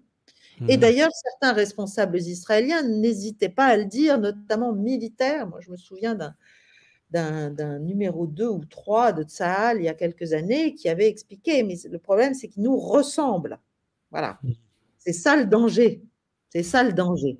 Oui, c'est ça qui est fou. Faisons une parenthèse là-dessus parce que là, là, vous tranchez complètement avec un, discours dominant très, très artificiel qui nous a été présenté comme une sorte de haine congénitale du Perse envers euh, l'Israélien, alors que déjà ne serait-ce que dans la Bible, enfin dans, dans, le Tanakh et puis dans le, dans le, dans le Talmud, euh, c'est quand même grâce à Cyrus le Grand que les Israéliens, que les Juifs euh, reconstruisent le Second Temple. Donc voilà, il y, y, a un côté tout de même, il est reconnu comme un quasi-prophète ou un quasi pré-messie, et c'était un Perse. Et puis, en effet, comme vous le disiez, les Perses ne sont pas des Arabes, alors forcément, dans le conflit israélo-arabe, ce qui est le point de vue israélien, eh bien, euh, il ferait un allié de poids. Eh oui. Donc, si vous voulez, le, bouleversement potentiel de ce qu'on appelait l'équilibre, de ce qu'on appelle encore l'équilibre stratégique du Moyen-Orient, même si aujourd'hui euh, l'équilibre est une notion un peu difficile à reconnaître là-bas, euh, euh, euh, c'est évidemment un cauchemar du point de vue israélien. Bon. Ensuite, il y a eu donc cette bascule du monde qui se produit depuis déjà un certain nombre d'années, et il y a eu récemment, depuis un an finalement, un triple rapprochement totalement contre-intuitif il y avait eu les accords d'Abraham à l'initiative américaine qui visaient une normalisation des relations d'Israël avec un certain nombre de pays arabes contre euh, tout un tas de coopérations de toutes sortes, etc. Il manquait plus que l'Arabie saoudite comme, euh, comme, euh, comme joyau de la couronne, si vous voulez, dans ce, dans ce rapprochement. Mais, entre-temps, il s'est passé plein de choses. Parce que les accords d'Abraham... Pardon? je, voulais avoir votre avis avant que j'oublie. juste, Netanyahou, il était plutôt favorable aux accords d'Abraham ou il était plutôt méprisant vis-à-vis de ces accords, simplement? Parce qu'on a l'impression, c'est très difficile. Je comprends que vous leviez les, yeux parce que c'est une question en effet difficile euh, et c'est une question à laquelle aucun média n'a répondu vraiment pour l'instant. Quelle était la vraie intention de Netanyahou face aux accords d'Abraham, sachant que euh, Netanyahu aujourd'hui, bon, bah, délaisse Trump complètement. dès que Biden a été déclaré vainqueur euh, en 2020, Netanyahu l'a félicité. Et qu'aujourd'hui, Netanyahu se félicite d'avoir Biden comme interlocuteur, ou plutôt Blinken-Obama, que, euh, que, d'avoir Trump. Or, c'est Trump qui, a, qui est l'architecte des accords d'Abraham. Alors, c'est une sous-question, et pardon, je voulais vraiment pas interrompre le, cours de votre pensée, mais personne n'y a vraiment répondu. Alors, est-ce que par hasard, il n'aurait pas voulu les faire capoter parce que euh, ça menait droit à une solution à deux États? Derrière, disons, 5 à 10 ans d'accord d'Abraham, bah, la, la prochaine chose qui se profilait à l'horizon, c'était la solution à deux États que Netanyahou euh, déteste, euh, exècre. Alors, vous, avez raison, parce que dans les accords d'Abraham, et notamment dans les négociations d'ailleurs qui étaient en cours un peu avant le 7 octobre, entre Riyad et Tel Aviv, l'un des points d'achoppement du point de vue saoudien était la question précisément palestinienne, c'est-à-dire ça faisait partie de, tout ce qui était en train d'être discuté. Bon, ça c'est une chose. Je reviens donc à ces accords, mais qui ont déjà quelques années, qui datent d'avant l'Ukraine, d'avant, d'avant cette accélération de la bascule, si vous voulez. Mmh. Or, que s'est-il passé en, en 2023, là, au printemps? Un rapprochement totalement euh, qui, a, qui a beaucoup étonné, alors qui est le fruit d'intenses efforts, et pas seulement chinois, mais aussi russes, depuis déjà 2016-2017. Mais bon, euh, euh, un rapprochement entre l'Arabie saoudite et l'Iran. Ce qui là brouille toutes les cartes. Hein On est bien d'accord. Ensuite, autre rapprochement de l'Arabie saoudite, ou plutôt rabibochage, de l'Arabie saoudite avec le Qatar. Troisième, euh, troisième double rapprochement de l'Arabie saoudite avec euh, la Syrie et de la Turquie avec la Syrie. Euh, hmm. Donc je suis en train de vous dire qu'en fait, toutes les lignes ont bougé.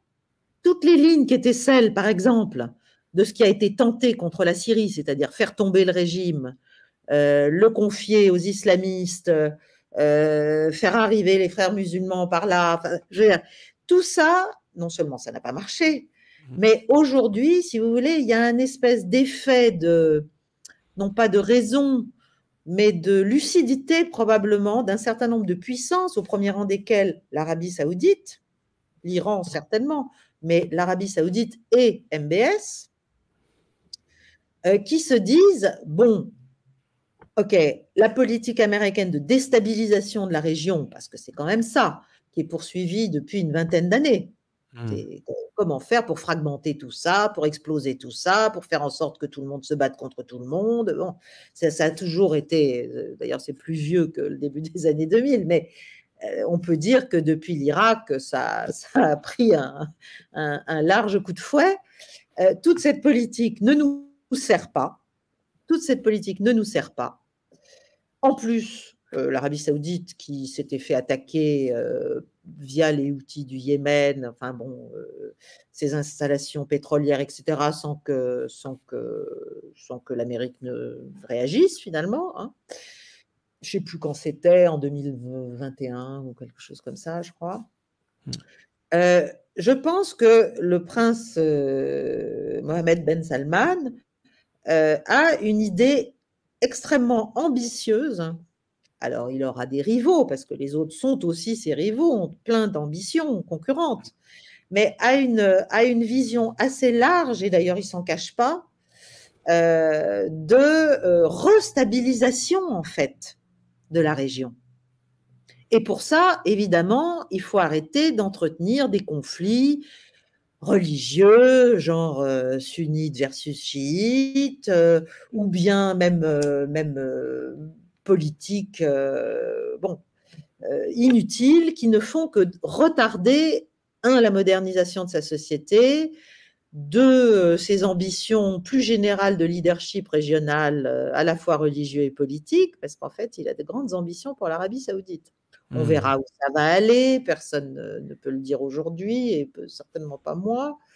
Euh, mais euh, là, il se passe aussi des choses, si vous voulez, c'est plus simplement des pays qui soit acceptent de se faire euh, couper en morceaux, enfin n'acceptent pas, mais se font couper en morceaux, comme la Syrie, la Libye et l'Irak, soit sont juste des clients des sociétés américaines d'armement et leur vendent du pétrole en échange.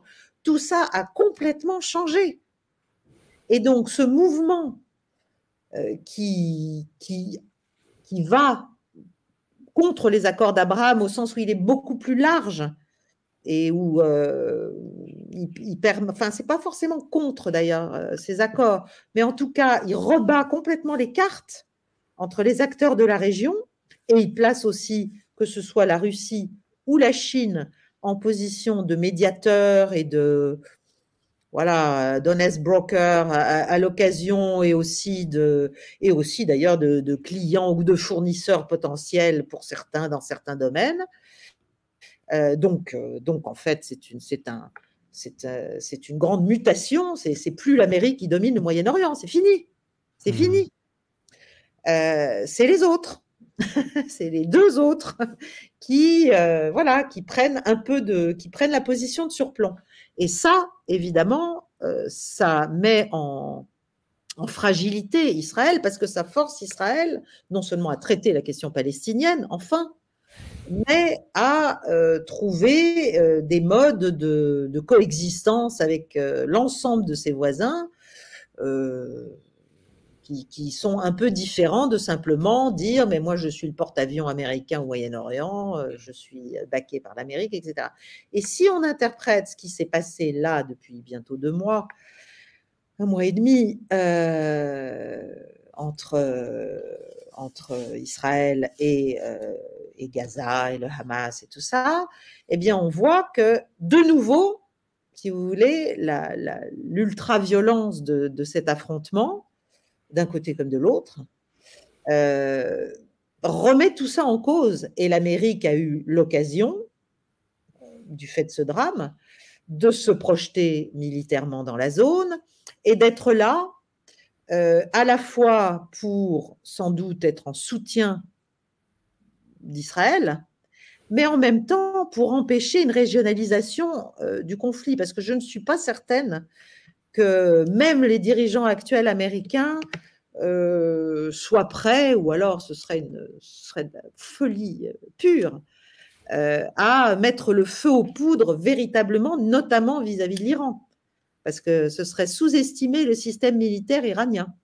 Oui, qui est tout à fait capable, tout de même, quand on, ah voit que les, quand on voit que les Ukrainiens ont pu toucher quelques navires russes, les Iraniens, avec leurs missiles hypersoniques, seraient tout à fait capables de toucher Israël en très, grande, en très grand nombre. Et voilà, et de réagir, parce que leur système est très bien fait, leur système est fait en... Enfin, ils ont des capacités aussi d'autonomie, si vous voulez, de, en cas de frappe, de pouvoir réagir. Euh, euh, de manière autonome à certains endroits de leur pays. Enfin, il y a des bases. Euh, c'est pas les roquettes au sucre du Hamas, quoi. Parce que bon, les, roquettes du Hamas, rappelons-le, c'est quand même des, tuyaux de canalisation avec euh, du carburant au sucre, type roquette de hobbyiste. là, par contre, les roquettes iraniennes, c'est de la fabrication russe ou technologie d'origine russe, et ça fait du Mach 7 ou du Mach 8, quoi. Voilà. Et donc, la question, en fait, c'est dans quelle mesure enfin, jusqu'à quand, jusqu'à quel point et dans quelle mesure Israël n'essaye pas, par, euh, par ce qu'il est en train de faire dans la bande de Gaza, et aussi par le harcèlement qui a lieu euh, à la frontière avec le Liban, mmh. euh, entre le Hezbollah et les forces israéliennes, les forces israéliennes qui, qui vont quand même assez loin sur le territoire libanais, hein, c'est 40 km, c'est pas, c'est pas les escarmouches habituelles de la frontière, c'est mmh. beaucoup dans la profondeur, entre guillemets, et tout ça est tout petit, bien sûr, tout ça, c'est des espaces petits. Euh, jusqu'à quel point Israël ne cherche pas à peut-être provoquer un engagement du Hezbollah plus fort, euh, ou en tout cas l'obtenir de manière ou d'une autre. Bon. Et là, euh, du coup, pousser les Américains à s'engager plus. Alors, bah oui, euh, première question à ce niveau-là. Fondamentalement, ces deux porte-avions, euh, le Ford et le Eisenhower, ils sont pour qui Si on veut le dire directement? Ils sont pour les Turcs, ils sont pour les Iraniens, ils sont pour le Hezbollah qui est un proxy des Iraniens, ils sont pour les Russes, ils sont pour qui? Euh, Ils sont. Ce serait plutôt pour l'Iran. Euh, ce serait plutôt pour l'Iran, peut-être pour le Hezbollah éventuellement, mais enfin qui est considéré comme. Pas euh, sur le territoire israélien, ils n'ont pas du tout les capacités pour non, ça. Non, mais, mais, ne, mais le, Justement, c'est la question du seuil, c'est mmh. et c'est la question aussi des doubles fronts, et c'est donc la question de la capacité d'Israël à véritablement réduire le Hamas, qui est à mon avis euh, là aussi qui tient beaucoup de la posture et, et, et d'une forme de, martialité euh, qu'on peut comprendre, mais qui, mais qui n'est pas forcément ancré dans le, dans le réel des possibilités. Le terrorisme, c'est un mode d'action. C'est pas un petit bonhomme avec des petits bras et des petites mains. Ça marche pas comme ça. Mmh. Donc c'est là, là, on est juste en train de créer les, générations euh, futures euh, de gens du Hamas ou d'autres ou d'autres euh, ou d'autres groupes. Vous savez, c'est comme euh, c'est comme l'État islamique, Al-Qaïda, etc. Ça, ça, il, semblerait que, du côté de Netanyahou, il semblerait que du côté de l'administration Netanyahou-Ben Gvir, ce soit pas vraiment le problème. C'est-à-dire, même si le Hamas est multiplié par 10, du moment qu'il euh, il n'y a plus d'habitants dans la bande de Gaza, c'est plus leur problème. Alors, bon, ça, c'est. Si c'est le cas, c'est terrible. C'est-à-dire si, si, si l'objectif, euh, ou en tout cas l'opportunité, c'est de vider Gaza de ses habitants d'une manière ou d'une autre, euh, ou de les contraindre à je ne sais quoi d'ailleurs, parce qu'aujourd'hui, euh, les responsables israéliens expliquent que ce sont les autres pays du monde qui doivent accueillir la population palestinienne d'en accueillir 300 000. Donc il y aurait, il y aurait cette idée, dans ces 2 millions 2, 2 millions 3. Euh, il y aura cette idée de, distribuer cette population, contre son gré bien entendu, euh, par tranches de centaines de milliers, plus évidemment le gros de l'envoyer en Égypte. Euh, le plan a été publié par Wikileaks, hein, donc ah maintenant c'est quelque chose de semi-officiel. Et encore une fois, mmh. c'est pas la majorité de l'opinion en Israël, c'est certainement pas un vote de la Knesset, soyons rappelons tous ces faits-là, hein, c'est pas tous les Israéliens qui souhaitent ça. Mais ah, c'est même, sûr que non. Oui.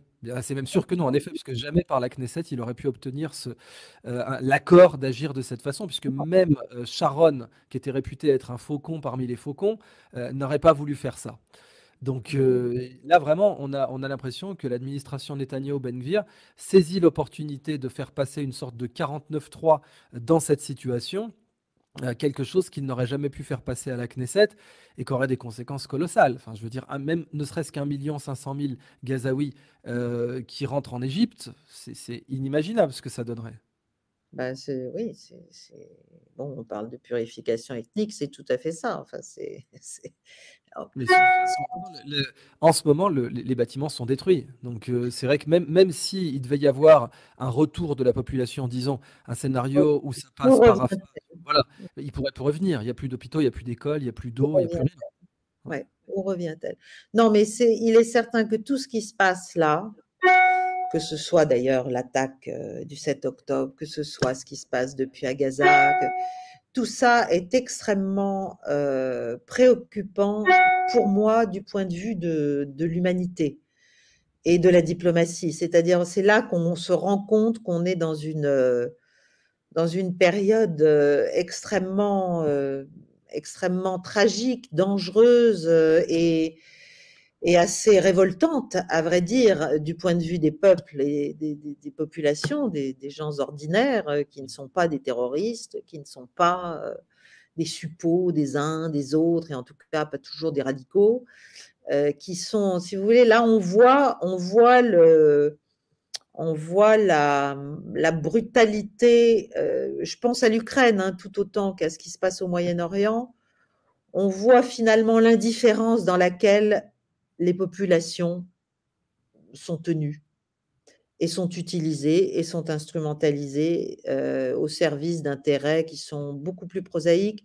C'est pour ça que j'essaie de dire, quand je suis invitée ces dernières semaines, là, de temps en temps, euh, que la grille de lecture du conflit de civilisation me semble non seulement fausse sur le fond, mais extrêmement dangereuse. C'est-à-dire, ça ne produit si, on veut jeter les uns contre les autres, euh, on, fait ça. Voilà, c'est vraiment, vraiment l'appel à la haine, à la violence, à la bêtise. Euh, et euh, c'est faux sur le fond, puisque sans parler même des, des, compromissions multiples et énormes des pays occidentaux dits de la lumière, n'est-ce pas, et de la civilisation judéo-chrétienne avec l'islam politique violent, ultra violent, depuis des décennies.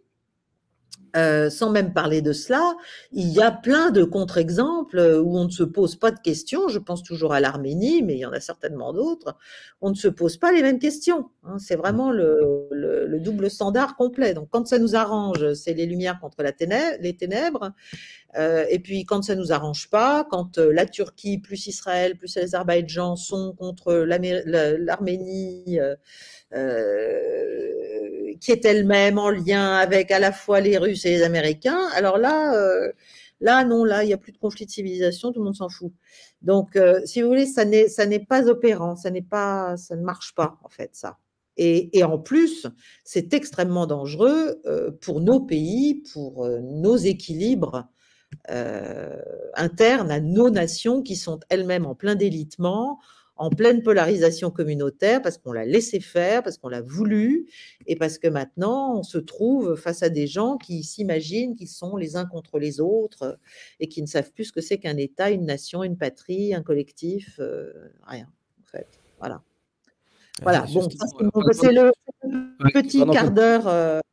non, non, mais vous faites bien. Pendant qu'on parle d'État, de collec de collectif, de patrie, heu, les Turcs, eux, sont sont assez remontés, heu, justement aussi Oui. bien à l'échelle de l'État, du collectif et de la patrie. Bon, on parle quand même de 2 millions d'hommes mobilisables. Est-ce que vous pensez que la la posture des Turcs va rester tenable, là, quand même? Parce que le le par exemple, une évacuation de Gaza serait inacceptable pour la pour la rue turque. Heu, cela dit, même si la Turquie est membre de l'OTAN, Heu, les États-Unis lui mènent une guerre économique sans pitié depuis, heu, presque une demi-douzaine d'années maintenant, avec, heu, des remous, sur la lire turque, colossaux, qui ont mené à un appauvrissement sérieux de la population, même si, le pays a tenu le coup. Comment la Turquie va pouvoir, rester dans cette situation, se positionner? Autant l'Arabie Saoudite, on voit qu'elle peut être encore un peu attentiste, même si, heu, tout de même, il y a l'ambition, comme vous l'aviez dit, notamment pour MBS, de devenir un leader, puisque tout le monde veut être le calife, tout le monde veut être le leader du monde musulman. Heu, ça va jusqu'en Indonésie, heu, en passant donc justement par les frères musulmans. Comment la Turquie va pouvoir gérer cette situation? Est-ce que c'est pas elle, après l'Iran, qui n'est pas la plus sur la sellette dans le monde musulman en ce moment? Ou l'Égypte? Oui, moi je je pense que l'Égypte est beaucoup plus fragile que la Turquie. Je pense que la Turquie et je si vous voulez, je pense que oui, vous vous avez rappelé que ça fait, ça fait six sept ans que, heu, que les Américains mènent une, une guerre économique Mmh. contre leur allié de l'OTAN. Oui, contre leur allié de l'OTAN. en fait, heu, en fait, si on se souvient bien, je me demande, il faudrait regarder exactement si ça ne date pas de 2016 et si ça ne date pas du coup d'État manqué Mmh, oui, tout à fait. Où les Russes sont intervenus, hein. Mmh. où les Russes sont intervenus et où les Américains auraient bien aimé, heu, mettre Fethullah Gülen. Mmh mh. Heu, donc heu, c'est une vieille histoire. En même temps, la Turquie a ce positionnement justement, qu'on peut trouver complètement, complètement fou, mais qui mais qui lui convient très, très bien pour l'instant. C'est-à-dire, elle est dans l'alliance, donc elle sert les États-Unis contre la Russie mais elle est en même temps, heu, elle a de bonnes relations, même si c'est pas forcément des relations, heu, d'immense respect et encore, je n'en sais rien, heu, avec la Russie. Elle elle mange à tous les râteliers, si vous voulez. C'est sa géographie qui veut ça, peut-être? C'est sa géo et tout à fait, c'est sa géographie qui veut ça et c'est aussi son, heu, cette espèce de oui, elle est elle est entre l'Eur le l'Europe et l'Asie, si vous voulez. Donc heu heu, au sens large. Donc elle, elle elle joue de cela et je moi je trouve qu'Erdogan, si on se met à la place, à sa place, joue assez bien son assez bien ses cartes. Il les Mmh. joue très bien d'ailleurs aussi avec Israël. Parce que là, il a certes un discours parce que c'est quand même il est quand même censé être le leader officieux ou le parrain officieux, heu, des Frères musulmans qui sont l'organisation parraine du Hamas. Avec le Qatar, bien sûr. C'est vrai que le leadership est très disputé maintenant et ça ça a sans doute changé. oui. Mais je suis d'accord avec vous pour le reste, c'est-à-dire que pour l'instant, heu, Erdogan a extrêmement bien joué ses cartes, géopolitiques depuis 2016. Ça je j'abonde dans votre sens. Mais avec Israël, expliquez-nous alors qu'est qu'est-ce qui fait qu'il joue bien pour l'instant? Ça me semble moins évident. Ben, je pense qu'il a il a des grandes déclarations, heu, très, Oui, pour calmer la rue, quoi. brutales, oui, très pro-Hamas en fait, très, pro-palestinienne, très bon. Mais en même temps, il y a quand même, je crois, toujours des liens, notamment économiques avec Israël qui ne sont pas, qui ne sont pas, coupés, qui ne sont pas, qui ne sont pas entamés, Mmh mh. à ma connaissance. Voilà. C'est toujours le problème de la rhétorique ou comme disent les Marseillais, des paroles verbales versus, heu, la réalité du ah non, il est très fort pour ça, il est très, très fort. Mmh mh. Il est très, très fort. c'est ça Mais par exemple, dans l'affaire azerbaïdjanaise, enfin dans Mmh mh. l'affaire, heu, Arménie-Azerbaïdjan, heu, il y a quand même un axe très net, Israël, Turquie, Azerbaïdjan, enfin tout ça, ça travaille ensemble, hein. Ah oui, c'est vrai, oui, heu, oublions pas, voilà, que dans le parce que c'est encore en cours, Et c'est encore en cours la guerre avec l'Arménie. Et euh, en effet, euh, voilà, c'est pour l'instant, dans, dans, ce, dans ce conflit, la Turquie et Israël travaillent ensemble. Mais oui, mais parce que tout se joue en même temps. Et c'est ça la, la, la, le polycentrisme et le, la multipolarité en action, si vous voulez. C'est que c'est euh, à géométrie variable, c'est extrêmement réaliste, c'est extrêmement euh, basé sur une souveraineté euh, assumée et, vraiment portée comme euh, tout à fait naturelle. Et c'est là qu'on se rend compte que notre Europe est complètement anachronique, en fait. Dépassé, ouais, tout à fait. On est, complètement à l'ouest, si j'ose dire, au, propre et au figuré. Mmh, mmh. On ne comprend pas ce grand retour de la souveraineté. On appelle ça le retour des dictateurs, de, de, je ne sais quoi, de la démocratie libérale. Mais ce n'est pas le sujet. Le mmh. sujet, c'est que maintenant, les rapports de force vont être différents. Et donc, on ne va plus pouvoir euh, arriver en expliquant juste que nous sommes euh, par, euh, par essence, n'est-ce pas les phares du monde, ça ne marche plus. Et nos États, eux, se délitent sur un mode communautariste et se prêtent à l'instrumentalisation, bien sûr, euh, notamment euh, de mouvements islamistes, bien sûr, mais parce qu'on laisse faire. Je veux dire, on est, on est en pleine compromission. Donc, euh, bon, donc tout cela, à partir du moment, on ne comprend pas qu'à partir du moment où on effondre on renonce à soi-même, on effondre le patriotisme, on effondre le collectif, on effondre la notion de souveraineté, on essaie de faire une espèce de grand gloubi-boulga d'État à l'échelle européenne, on explique que c'est formidable et qu'on est vachement puissants tous ensemble, euh, eh bien en fait, on perd euh, notre capacité de contrôle, de maîtrise et de protection vis-à-vis euh, non seulement des forces intérieures qui peuvent avoir des objectifs de déstabilisation, mais aussi des acteurs extérieurs. On est, on est, on est, on est extrêmement vulnérable, en fait. Voilà. Donc, euh, fondamentalement, les pays européens sont à contresens de l'histoire. Complètement, complètement. Et j'ai pas l'impression que ça va s'arranger. Voilà. heureusement, il y, a des, situations de rupture parfois. Alors, on peut, on peut imaginer des catastrophes au sens de René Tom, où là, d'un coup, boum, on a un rift, un phénomène inattendu, comme il y avait eu les printemps arabes à une époque. Certes, la CIA en a tiré l'essentiel des marrons du feu. Ça, mais au tout début, sur la Tunisie, ça a créé une sorte de coup de tonnerre dans un ciel serein, comme on dit dans le, vocabulaire clinique. Avant de passer aux questions, euh, allez-y, je vous en prie. Non, non, juste, non, mais en Europe, il faut surtout changer d'élite. Enfin, je veux dire, on a, on, a, on a un divorce entre les intérêts des peuples et, les élites, mmh. euh, qui, sont, qui, qui, vivent dans un autre, un, autre monde, qui ne veulent pas voir ce qui se passe. Et qui ont euh, soit des incitations pour rester aveugles, soit, euh, soit juste une incapacité à comprendre. Mmh c'était de, l'idée. En fait, on a l'impression que c'est un petit peu comme les dernières heures de, l'URSS, quoi. C'est-à-dire que autant il y avait la construction euh, du communisme pour l'URSS, maintenant c'est la construction européenne. Alors on avait quelques apparatchiks qui y croyaient encore, puis on avait la population qui voyait bien que tout ça c'était c'était de la rhétorique, c'était du flanc, quoi. Et qui, qui croyait encore à la construction du communisme international en 88, quoi. Peut-être que c'est le même niveau de, déliquescence qu'on a atteint. Euh, donc, avant de passer aux questions, je voulais qu'on fasse un, petit point sur Taïwan, mais entre les deux, c'est vrai qu'on a aussi l'élection de ce nouveau président euh, qui fait tellement parler de lui euh, en Argentine, Javier Milei. est-ce que vous voulez nous dire deux mots? Est-ce que c'est un, est-ce que c'est un Trump croisé Bolsonaro à géométrie argentine? Qu'est-ce que ça vous inspire? Alors, bah, c'est un, oui. Alors. Est-ce que les États-Unis sont contents de cela? Parce qu'évidemment. Commençons par là. Est-ce que les États-Unis sont contents? Oui, parce que euh, de prime abord, on se dit bon, cette, enfin, moi je, connais, je le connais, enfin je connais ce que j'ai pu en lire, etc. Mais je ne. De gens le connaissaient à l'international avant, euh, avant cette, élection. et d'ailleurs, je ne suis pas une spécialiste des questions politiques en Argentine, etc. Mais ce qui est sûr, c'est que l'Argentine, elle est candidate aux BRICS. Ben oui, voilà enfin jusqu'à hier, jusqu'à avant-hier. Bon, donc euh, la question, c'est que lui, il est. Euh, pardon il est, quand même pro-BRICS, ce Javier Milei, mine de rien. Non? Ah bah non, lui, il explique que. Ah non, non, non, il a dit, euh, il a dit qu'il ne voulait, il ne voulait pas se rapprocher euh, des BRICS, de la Russie, du Brésil. Enfin, il est. Donc, ok, donc en effet, là, ça y est, rupture nette avec euh, l'entrée. D'accord. Donc, on pourrait penser que c'est une bonne nouvelle pour les États-Unis.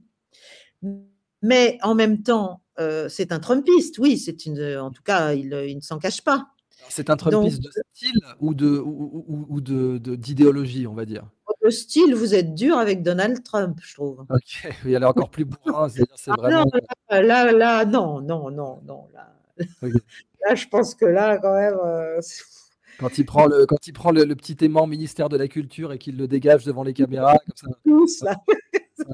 non, non, non. Alors après, est-ce que l'Argentine a besoin de réformes importantes? Euh, Sans doute. Est-ce que l'Argentine est, ruinée? Euh, Sans doute. Est-ce qu'il faudrait peut-être... Euh, mais ben, enfin, c'est un pur libertarien. C'est un... Bon, je ne sais pas ce que ça va donner. Je ne sais pas comment il va être aidé. Je ne sais pas si le fait de ne pas faire rentrer son pays ou, de mettre en panne la candidature de l'Argentine aux BRICS euh, va l'aider parce que, notamment au plan énergétique, d'ailleurs, c'est ce qu'ont dit, je crois, les Russes. Ils ont dit bon, ben, on prend acte, écoutez, on va voir. Euh, enfin, il va peut-être pas forcément en retirer, euh, retirer tous les fruits de, ce, de ces, ces espèces d'incantations hyper occidentales, très voilà. Donc, je ne sais pas ce qu'on peut en dire pour l'instant. C'est beaucoup trop tôt. Il faut voir ce que ça va donner. Non, mais ça, nous éclaircit déjà euh, pas mal. Alors, bon, bah pour Taïwan, pour conclure, avant de passer aux questions, euh, comme ça, je vais vous demander une, une sorte de, euh, d'analyse un peu, si vous me permettez, superficielle, mais la première leçon que la Chine tire de l'Ukraine maintenant, est-ce que c'est pas qu'elle devrait attendre et qu'elle n'est pas partie pour intégrer Taïwan dans le feutré par voie économique sans avoir à mener d'opérations militaires bah, elle, va essayer d'échapper à ça. Hein. Ce serait, ce, serait, si vous voulez, ce qu'il faut, c'est que les États-Unis arrêtent de livrer des armes à Taïwan, arrêtent de, faire des provocations. Voilà, c'est surtout ça. Euh, les armes, bon, mais, mais les provocations type euh, euh, Nancy Pelosi il y a quelques années. Hmm.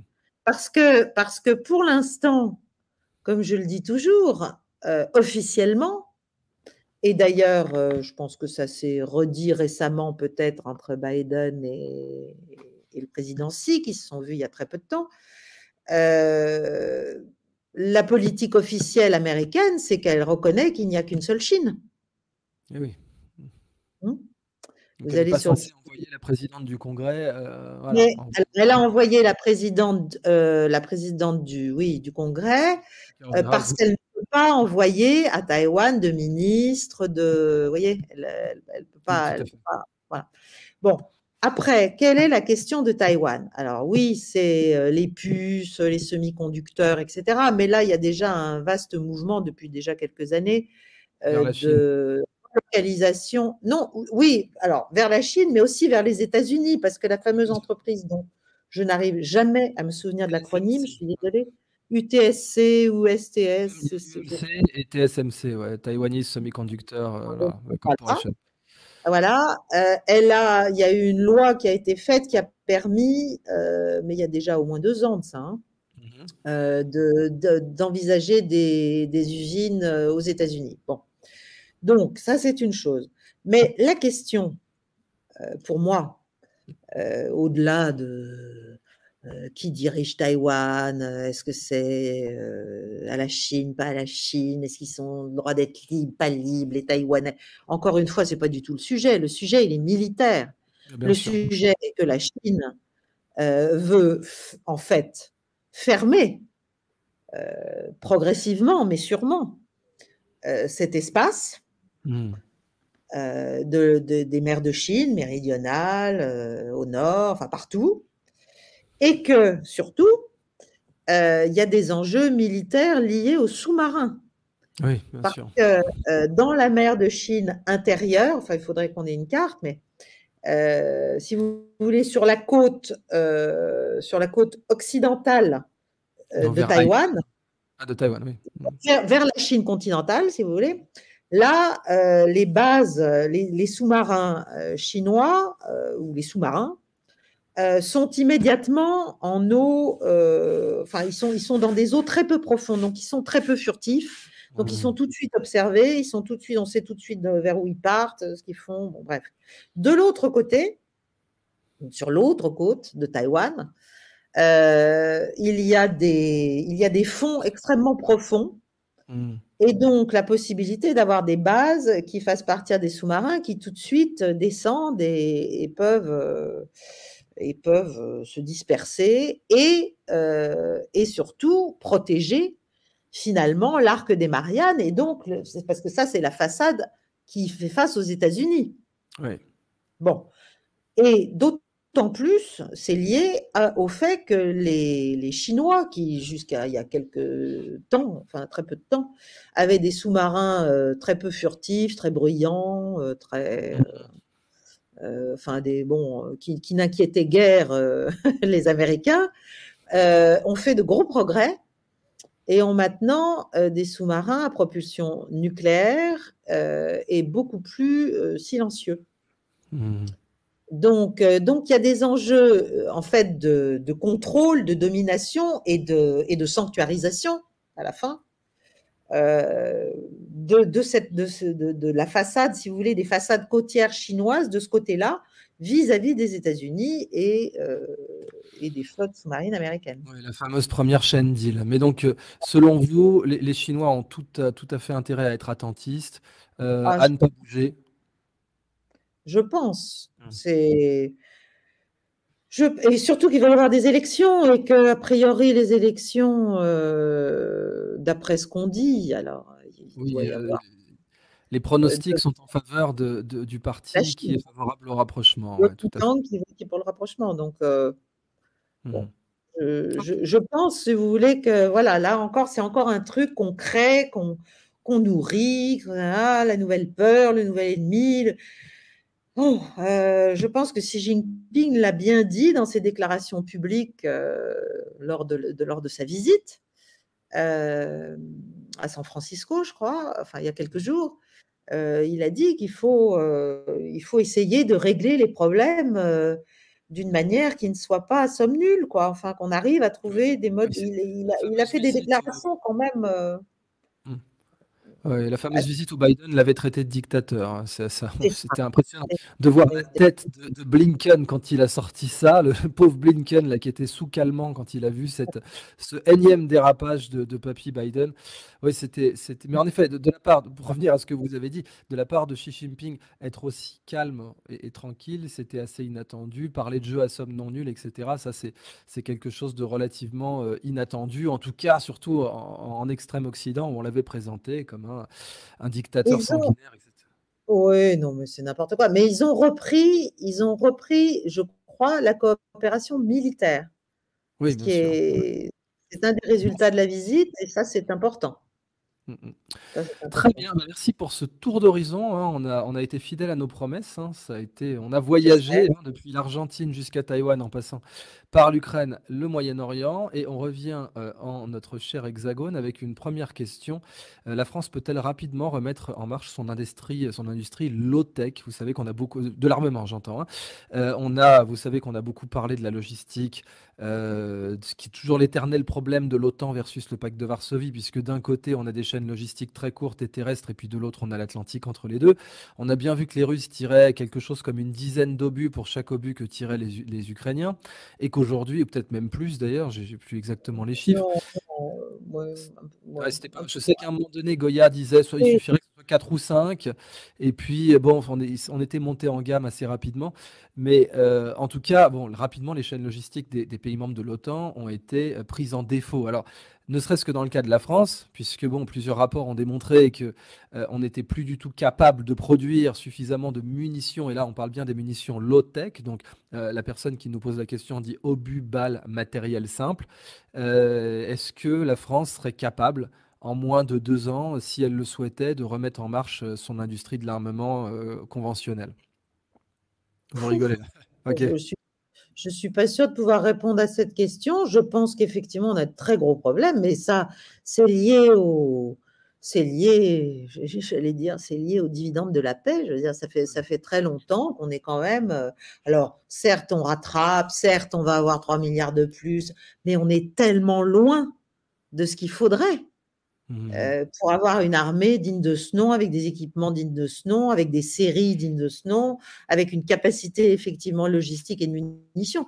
Moi, je me souviens pour l'Ukraine, mais ça fait, déjà des mois on disait qu'on ne serait pas capable, euh, enfin, on, je sais plus, on avait donné quelques jours, quelques jours de, munitions à l'Ukraine, enfin rien. Hmm. Donc, euh, on est, oui, pour, on est potentiellement capable, bien sûr, mais il faut une volonté politique et surtout, il faut derrière, euh, il faut derrière des, des, contrats, il faut derrière, il faut que tout ça se fasse. c'est pas, c'est pas de mal à veille, ça nous donne une première réponse. Quand on voit les problèmes qu'ont les Américains déjà en cette matière, Mmh. Euh, on se dit que nous, euh, ça, va quand même... ça, ça, répond parfaitement à la question. Bon, tout simplement, les États-Unis étaient réputés avoir la meilleure logistique militaire au monde et eux-mêmes ont des problèmes. Donc, euh, à partir de là, je vois mal comment, en effet, la France pourrait mieux s'en tirer. on a un autre commentaire d'ailleurs. Merci pour le don pour la chaîne, un don conséquent par ailleurs. ACO FR. que se passerait-il si Israël annexait les terres? Est-ce que ça favoriserait pas l'antisémitisme dans le monde entier hein, Avec parfois même certaines, certains calculs politique très glauque, hein, du type ah bah tant mieux s'il y a de l'antisémitisme à l'international, ça va favoriser le retour au pays euh, de, certaines diasporas. On sait qu'il y avait des extrémistes qui pensaient comme ça. C'est, on a eu euh, certains ultra-orthodoxes qui disaient mais non, euh, il faut que, le, que plus de juifs fassent leur alia et donc en un sens politique, encore une fois très glauque et auquel on ne souscrit pas. Eh bien, s'il y avait de l'antisémitisme davantage, ça favoriserait une alia. Est-ce que vous pensez, pour simplifier, j'essaie de traduire cette question, que en fait, une annexion, par exemple, de Gaza, alors avec tous les aspects économiques envisageables qu'on n'a pas évoqués, on parle du canal de Ben Gurion, bien sûr, le gisement Léviathan, etc. Mais est-ce que ça, ça ne créerait pas une hyperpolarisation qui, euh, qui ne serait pas très favorable à l'extrême droite israélienne dans tous les cas? C'est-à-dire qu'en gros, l'extrême droite israélienne deviendrait mainstream au sein de la communauté juive dans le monde entier. C'est-à-dire que d'un coup, euh, elle serait plus euh, un, parti borderline qui fait 15% aux élections, mais, mais euh, une sorte de, de normal, quoi. Ben, si c'est ça qui arrive, moi je crois que c'est, je sais pas si ça favorisera l'ALIA ou je ne sais quoi, mais c'est dramatique. C'est tout simplement dramatique. C'est dramatique pour Israël, parce qu'Israël doit arriver à pour sa sécurité, à, penser ses liens avec les pays de la région différemment et à tenir compte de, des mutations qui se passent euh, autour de lui.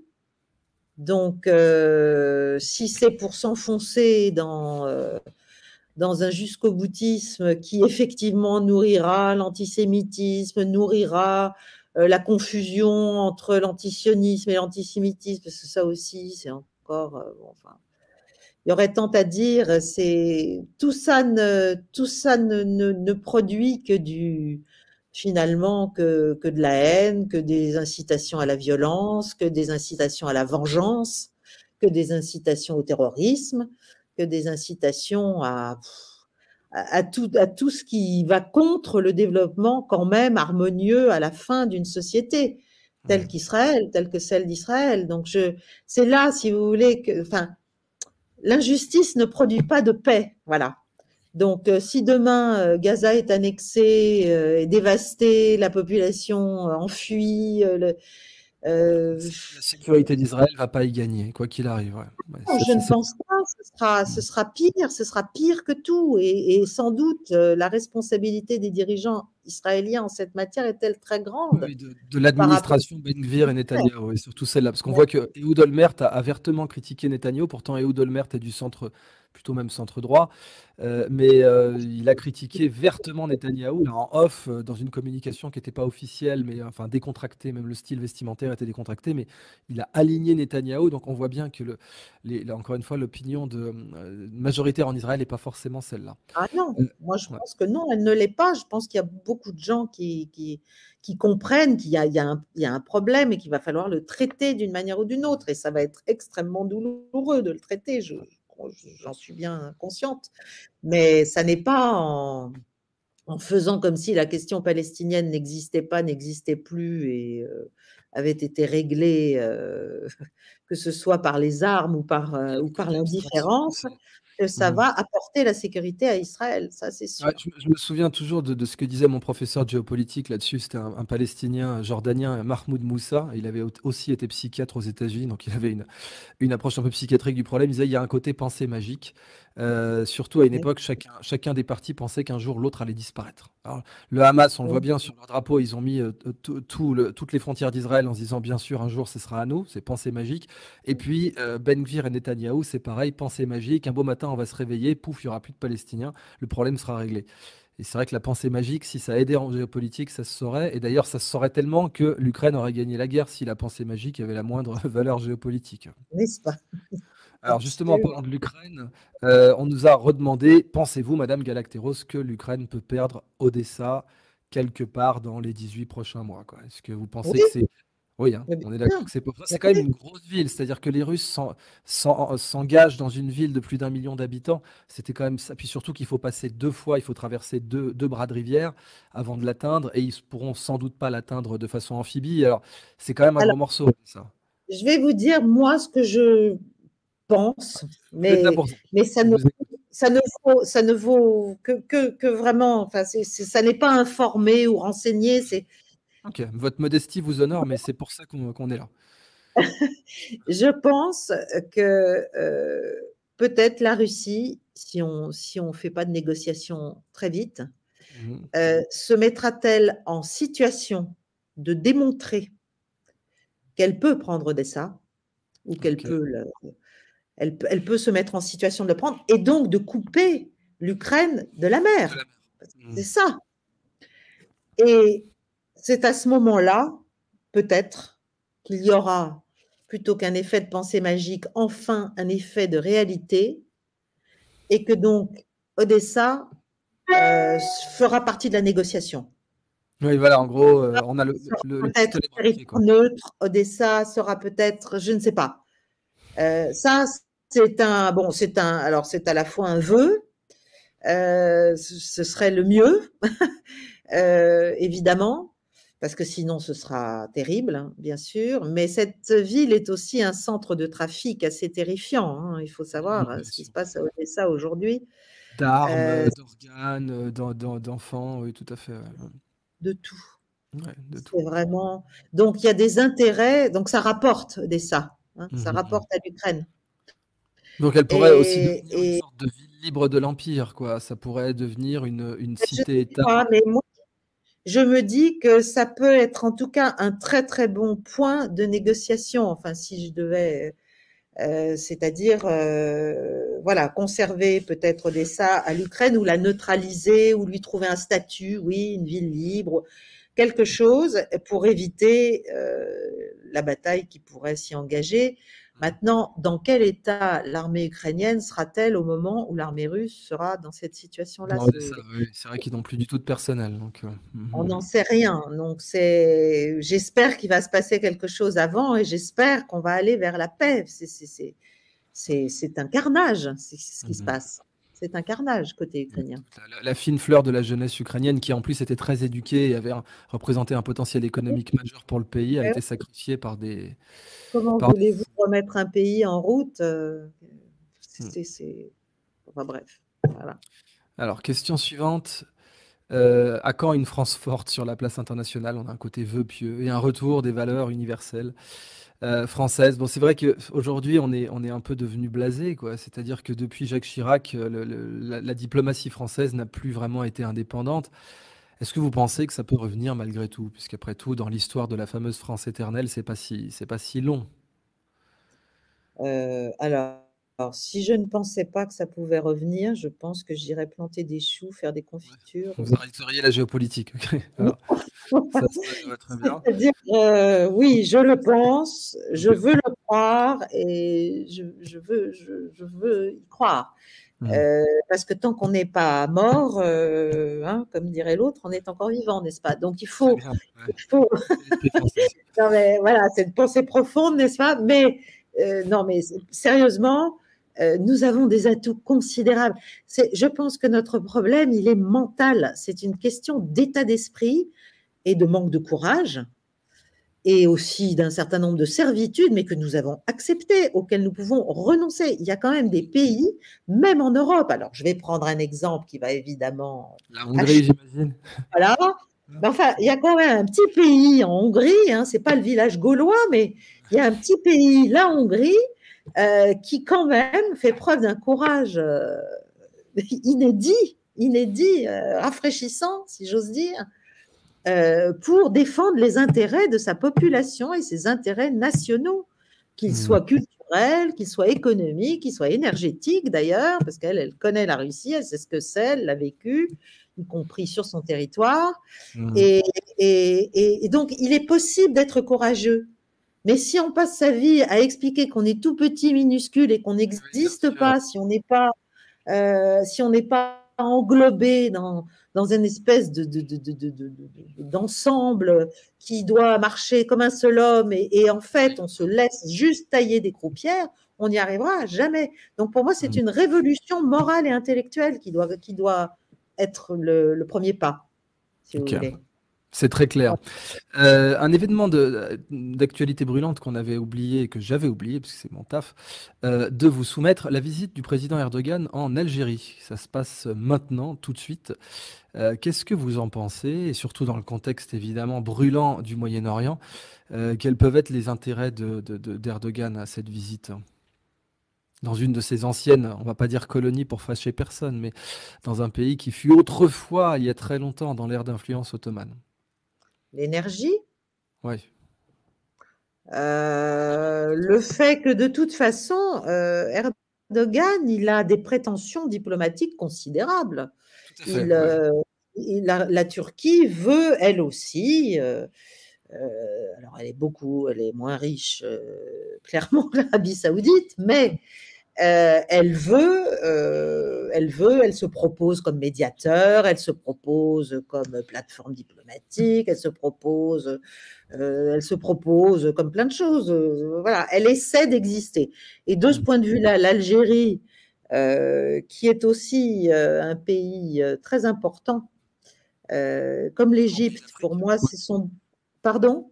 Plus grand pays d'Afrique par la superficie plus grand pays d'Afrique, euh, pays riche euh, d'une certaine façon, mais pays aussi euh, fragilisé par tout un tas de choses. je pense que ça, ça, doit, ça, doit, ça doit correspondre sans doute à une volonté de montrer qu'on existe. voilà. Peut-être donc aussi la présence turque en Libye, puisque les, Turcs ont imposé. C'est vrai, tout à fait. Tout à fait. Non, mais les Turcs, ils ont des, ils sont partout. Ils sont encore en Syrie. Ils sont, enfin, ils sont partout. Hein. Ils sont. Oui, c'est vrai que les prétentions diplomatiques, comme vous disiez, sont. Je viens de vérifier parce que j'étais pas sûr. C'est à peu près le même PIB euh, entre la Turquie et l'Arabie Saoudite. Mais c'est vrai que pour euh, deux pays qui ont le même PIB, le réseau diplomatique et la capacité d'influence sont pas du tout les mêmes. Ça, c'est exact. Non. Ok. Question suivante. Je voudrais euh, demander vos opinions concernant les déclarations de Philippe Fabry qui prévoit le démantèlement de la Russie et la Chine et les USA. Vous vous rappelez toutes ces bêtises il y avait eu ah, c'était un, c'était un, ah, c'était un américain, je crois. On avait eu d'un côté, côté russe, les Russes avaient fait la réponse du berger à la bergère en disant, c'était l'amiral Panarin euh, Igor Panarin qui avait dit oui, ce sont les États-Unis qui vont se démanteler, on va avoir une république libre du Texas, euh, et, etc. Et ça, pour le coup, c'est pas si loin d'arriver quand on voit la situation aux States entre le Calexit et le Texit, où c'était le Calexit, c'était les démocrates qui le voulaient, puis le Texit, c'était bien sûr les républicains euh, quand Obama a été élu, avec Chuck Norris en tête, ça s'invente pas.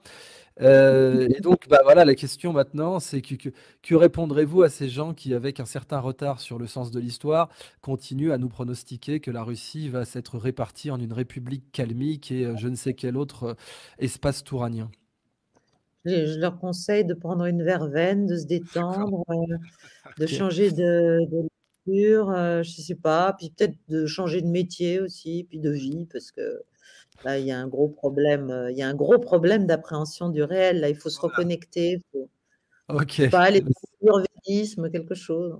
on est là pour ça, hein, l'appréhension du réel. C'est le but du journalisme citoyen de faire ça, de petit peu retour sur terre là. Mais effectivement, je pense que la verveine est, bien indiquée avant de passer euh, euh, à, des salles capitonnées, à de longs vêtements à, manches blanches. Sinon, on va vivre les C'est une petite blouse blanche. Donc voilà, ils vont être très très bien et on va leur chanter de la musique calme. Alors, euh, euh, la Russie euh, a-t-elle le, moyen de peser dans le conflit israélo-palestinien aujourd'hui? Qu'est-ce que vous pensez que pourrait être Alors, à part, bien sûr, rappelons le contexte que Poutine a, bien sûr déclaré dès que les États-Unis ont ramené leur porte-avions qu'ils mettaient des MiG-31, et c'est pas, pas rien, parce que les MiG-31, c'est les avions les plus rapides qu'il a à disposition, en alerte qui font les 3-8, donc 24 heures sur 24, au-dessus de la mer Noire, avec du Kinjal, donc l'ensemble pouvait frapper le l'Eisenhower en 240 secondes. Euh, bon, ça, ok, ça c'est une action assez forte, même si ça lui coûte pas grand chose, c'est pas une confrontation majeure, mais c'est un petit signal. On sait, on a fait des. Pardon? C'est des postures. c'est important. C'est de l'ordre de la posture, mais c'est important. C'est voilà, ça montre quand même qu'il est capable de posturer. Puis surtout, ça montre euh, que dans l'outil dans, dans, la caisse à outils internationale, il a tout un tas d'outils différents qu'il peut utiliser pour pouvoir agir à tel ou tel niveau, que ce soit cosmétique, diplomatique ou, ou bien euh, de façon sérieuse. Alors, déjà, les MiG-31 avec des Kinjal, c'est une manière de dire aux Américains, c'est bien, c'est gentil, vous avez mis votre armada, mais je vous regarde. Mmh. Donc, euh, si vous faites n'importe quoi, si vous attaquez, euh, je sais pas moi, l'Iran, si vous, ça, va. C'est le fameux geste. Hop, en vrille, quoi. Voilà, ça va pas en vrille.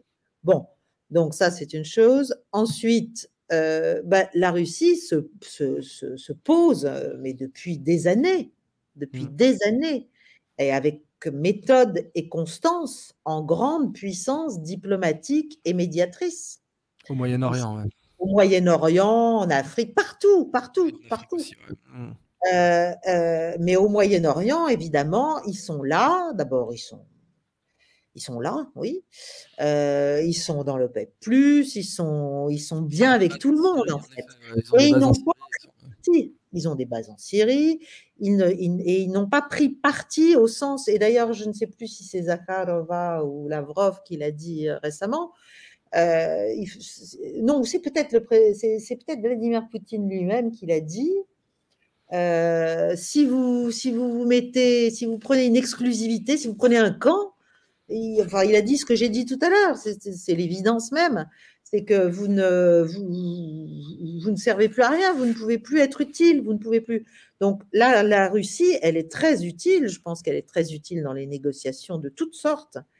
Euh, précisément parce qu'elle euh, elle cherche des équilibres, elle cherche des positions d'équilibre, elle cherche de véritables accords et elle cherche à, à, éviter que les choses ne dégénèrent parce que ce n'est pas son intérêt non plus. Oui, bien sûr. Donc, elle veut que la région soit stable. Voilà, donc, euh, bah oui, elle a intérêt à ce que la région soit stable.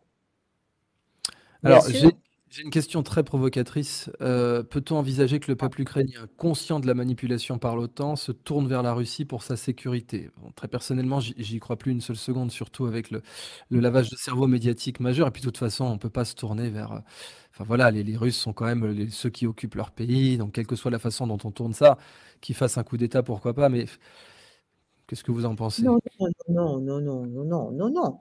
Non, la question, c'est qu'est-ce qui va rester de l'Ukraine? Et deuxièmement, il y a un fait euh, qui, est, qui est très probant et très, très illustratif, c'est que chaque jour, il y a des, des, dizaines, des centaines de soldats ukrainiens qui se, qui se rendent. Euh, On le voit même sur les canaux Telegram, etc. Mmh. Voilà, donc il y a un mouvement euh, en fait de lucidité et de fatalisme, enfin de, si vous voulez, là pour le coup, il y a un effet de réalité, c'est-à-dire que les soldats ont bien compris que c'était une boucherie, un hachoir à viande, et que euh, maintenant, ben, ils ont bien compris qu'il n'y a, aucune chance pour que ça, bouge. Mmh. Donc, euh, euh, et qu'en plus, l'Occident et les États-Unis vont progressivement quand même mettre la pédale douce sur, le, sur les soutiens parce qu'ils ont d'autres d'autres préoccupations, parce que c'est un tel fiasco, une telle humiliation, et puis qu'en plus, il faudrait rendre des comptes. Et ça, c'est c'est un autre enjeu politique interne. et donc, donc, ils sentent que bah, c'est, il faut qu'ils sauvent leur peau plutôt que de mourir pour rien. Ça ne veut pas dire qu'ils n'auraient pas voulu mourir pour leur pays, mais au moins là, là c'est vraiment pour rien. Comme vous le disiez, c'est un hachoir à viande. Alors autant euh, Verdun, c'était un hachoir à viande avec un enjeu réel, alors que là, pour le coup, il n'y avait aucun enjeu. Quoi. Ça n'a rien apporté. C'est de pure perte. C'est de la pure perte. Donc, juste euh... dire sur CNN que l'Ukraine contre-attaquait. Quoi. Mais, euh... C'est vraiment, c'est vraiment mépriser très profondément les hommes que d'agir comme ça. C'est vrai. Euh, que pensez-vous, question suivante, de la position des États-Unis qui semble lâcher Netanyahou Je n'irai pas jusque-là, c'est la question qui le présente comme ça, mais c'est vrai que Biden a appelé à une solution à deux États. Euh, et à condamner les colonisations. Alors on sait qu'en plus derrière Biden, c'est pas n'importe qui, c'est Blinken, euh, qui en l'occurrence est d'autant plus crédible qu'il est de confession juive, donc il est davantage écouté, parce qu'il dit voilà, vous pouvez quand même comprendre, etc. On sait que c'était pareil pour Kissinger, vous vous rappelez de la célèbre discussion entre lui et Goldamer. Kissinger lui avait dit voilà, moi je suis d'abord américain, ensuite ceci, ensuite cela, ensuite juif, et puis Goldamer lui avait dit très bien, l'hébreu ça se lit de droite à gauche. Euh, mais bon, si, qui y a derrière Biden, parce que comme avait dit aussi Trump et, Elon Musk, euh, c'est qui contrôle le prompteur, qui contrôle Biden, et euh, qui contrôle le prompteur, bon, ça spécule, mais ce sont les néocons, ça c'est certain, et au chef desquels on a, on a bien sûr Blinken, Nuland, mais peut-être aussi, pourquoi pas, Obama, Clinton, que sais-je. Mais donc, voilà. Mmh. Alors, d'où ça, vient? C'est ce prompteur de Biden qui dit je condamne les colonisations. D'où ça sort? Parce que c'est vrai que c'était pas évident. Et ça sort du fait qu'ils se rendent peut-être compte que le monde entier est en train de se liguer contre Israël. Voilà, ok. Qu'ils ont enfin, pareil, le retour au réel. Et que là, quand même, vu déjà l'état euh, lamentable de leur crédit euh, moral et politique sur la planète, mmh. euh, ça devient quand même très compliqué. Euh, certes, il faut soutenir Israël et ils soutiennent, euh, ils soutiennent d'une certaine façon ce que fait l'armée israélienne. Bon, mais euh, ils commencent à trouver que c'est long. Et je pense d'ailleurs que là, là, on est, si j'ai bien compris, il y aura peut-être des libérations d'otages, il y aura peut-être sorte de pause, cesser le feu. Enfin bon, on ne sait pas très bien comment, une question de terminologie. Euh, enfin, on arrêterait les, combats quelques jours, euh, éventuellement prolongeables. Donc, je pense qu'on va. Parce qu'il y a, y, a aussi, y a aussi un problème d'efficacité, c'est-à-dire que Israël ne va pas, à mon avis, ne peut pas, mais c'est logique, ne peut pas mettre fin, euh, ne peut pas éradiquer le Hamas comme ils l'ont dit. Donc, il y a un moment où il va falloir trouver politiquement euh, un, seuil où on va dire, voilà, nous avons fait ci, nous avons fait ça, nous avons récupéré les otages, nous avons euh, tué un tel, un tel, un tel, un tel, un tel, un tel, euh, et on va dire, c'est ça la victoire. Enfin, voilà, c'est ça. Il va falloir, parce que c'est l'avantage de ce genre de ah. situation, on peut, définir soi-même si on a gagné ou pas. Bah oui. oui. C'est idéal. Mais rappelons quand même qu'Israël n'a même pas demandé l'extradition de Khaled Meshal au Qatar. Enfin, je veux dire, c'est le dernier bout de crédibilité qu'avait l'idée de dire nous allons éradiquer le Hamas. Bon, bah, commencez au moins par envoyer une petite lettre diplomatique bien sentie en demandant à ce qu'on vous remette Khaled Meshal. C'est la moindre des choses. Bon, ils n'ont même pas fait ça. Donc, je même pas de... pense même que le fait de ne pas le faire est une des conditions pour que le Qatar euh, euh, négocie euh, et aide à la libération euh, de certains otages. Et je pense que le cynisme va forcément très loin et en même temps, on peut comprendre, mmh. parce que là, on parle d'un accord de trois contre un, donc trois Palestiniens libérés, prisonniers d'Israël, contre un otage c'est voilà quand, quand on dit quand on entend sur les plateaux ah, mais non mais on ne peut pas négocier avec le Hamas après ce qu'ils ont mais bien sûr que tout le monde négocie toujours avec tout le monde c'est horrible c'est pour ça que c'est pour ça qu'il faut essayer de trouver des solutions qui soient des solutions acceptables et humaines parce que sinon euh, oui, on en est réduit à négocier avec les preneurs d'otages, mais tout le monde fait ça euh, partout sur la Terre. Hein. Voilà. Donc, euh, il faut arrêter de raconter n'importe quoi. Il faut, il faut, il faut qu'on arrive à sortir de l'émotion, sortir de l'émotion de, ce qui, de l'horreur qui s'est produite le 7 octobre, sortir de, aussi de cette émotion qui est terrible quand on voit ce qui se passe à Gaza. Et il faut que ces opérations s'arrêtent vite et qu'on dise, voilà. Enfin, pour moi, le, que les forces. Euh, voilà. Il faut être clinique. Euh, ouais. Bah, mais là, on ne l'est pas. Là, c'est de la chirurgie de guerre, hein, si j'ose dire. Hein, il faut être, en effet, on y va à la quoi. C'est pas très euh, clinique. Eh ben, Caroline Galacteros, vraiment, on est ravis de vous avoir eu sur notre chaîne. Je rappelle que vous êtes donc le 9 à Québec pour une conférence organisée par les productions France-Québec, donc les mêmes qui avaient organisé ma conférence. Donc mon auditoire saura de qui il s'agit. Euh, en ce qui me concerne, d'ailleurs, je serai en conférence à Bruxelles le 1er décembre. On parlera d'IA et de médecine, enfin de santé en général. Euh, vraiment, je suis, je suis, ravi. Voilà, ça faisait très longtemps. Puis bien sûr, hein, vous connaissez cette réputation. Et puis on a eu, euh, on, on, s'est croisé au point à quelques reprises quand on y chroniquait simultanément. Ah, mais là, vraiment, vous, vous avoir sur, sur notre chaîne, c'était vraiment sympathique. Vous nous avez éclairé sur beaucoup de sujets. Bon, c'était l'actualité qui nécessitait ce tour d'horizon. Vous reviendrez quand vous voulez sur des sujets plus précis où on parlera que d'un thème. il fallait déjà vraiment faire le point sur l'Ukraine. Sur euh, la bonne nouvelle de l'Ukraine, c'est en quelque sorte que la Chine est convaincue maintenant que vaut mieux ne pas faire la guerre à Taïwan. Tant mieux, tant mieux. Ça serait quand même une. je ne me trompe pas. Hein, je peux me tromper. C'est pas une science exacte. Hein. Bien sûr. De toute façon, les intentions peuvent changer. C'est pour ça que c'est pas une science exacte. Mais, mais, la leçon, en tout cas. Et les circonstances aussi. Voilà, les circonstances aussi, mais bon, la, leçon qui semble évidente, et puis merci de nous avoir rappelé que du côté donc de Hualien, la côte orientale de Taïwan, il y avait des fonds marins abrupts, des tombants, comme on dit en plongée, euh, qui permettaient donc d'avoir. Voilà. Ah c'est ça, et un tombant, et euh, que c'était aussi un des enjeux pour euh, briser la fameuse chaîne d'île, la première chaîne d'île que, que, la Chine convoite tant. Non, vraiment, on a fait un très beau tour d'horizon avec 8000 personnes en direct. Euh, Caroline Galacteros, je suis vraiment ravi de vous avoir invité et je vous laisse le mot de la fin. Écoutez, je vous remercie d'ailleurs d'abord beaucoup, euh, ça m'a fait grand plaisir. Euh, et je, voilà, je, moi j'aime toujours beaucoup parler, surtout dans des émissions où on peut aborder, prendre le temps. J'aime beaucoup avoir le temps de, pouvoir parler de, un peu, un peu de manière un peu plus euh, en détail de questions importantes. Et c'est aussi pour ça que je me suis dit qu'il fallait que je fasse quelque chose. Et c'est donc pour ça que je lance euh, mi-décembre ce, site euh, qui montera en puissance. Hein. voilà, il faut, il faut, du temps, mais ça commencera par des écrits, puis des vidéos. Euh, et donc, euh, si vous avez la gentillesse, si vous avez envie en tout cas de me suivre, euh, vous pouvez le faire en, vous inscrivant sur carolinegalacteros.com. Pour l'instant, c'est assez basique comme site, mais voilà, tout, tout vient, ah bah, tout arrive. vous, revenez, vous, revenez, sur notre chaîne quand vous voulez. Caroline Galacteros, merci infiniment. À bientôt. Bonne soirée.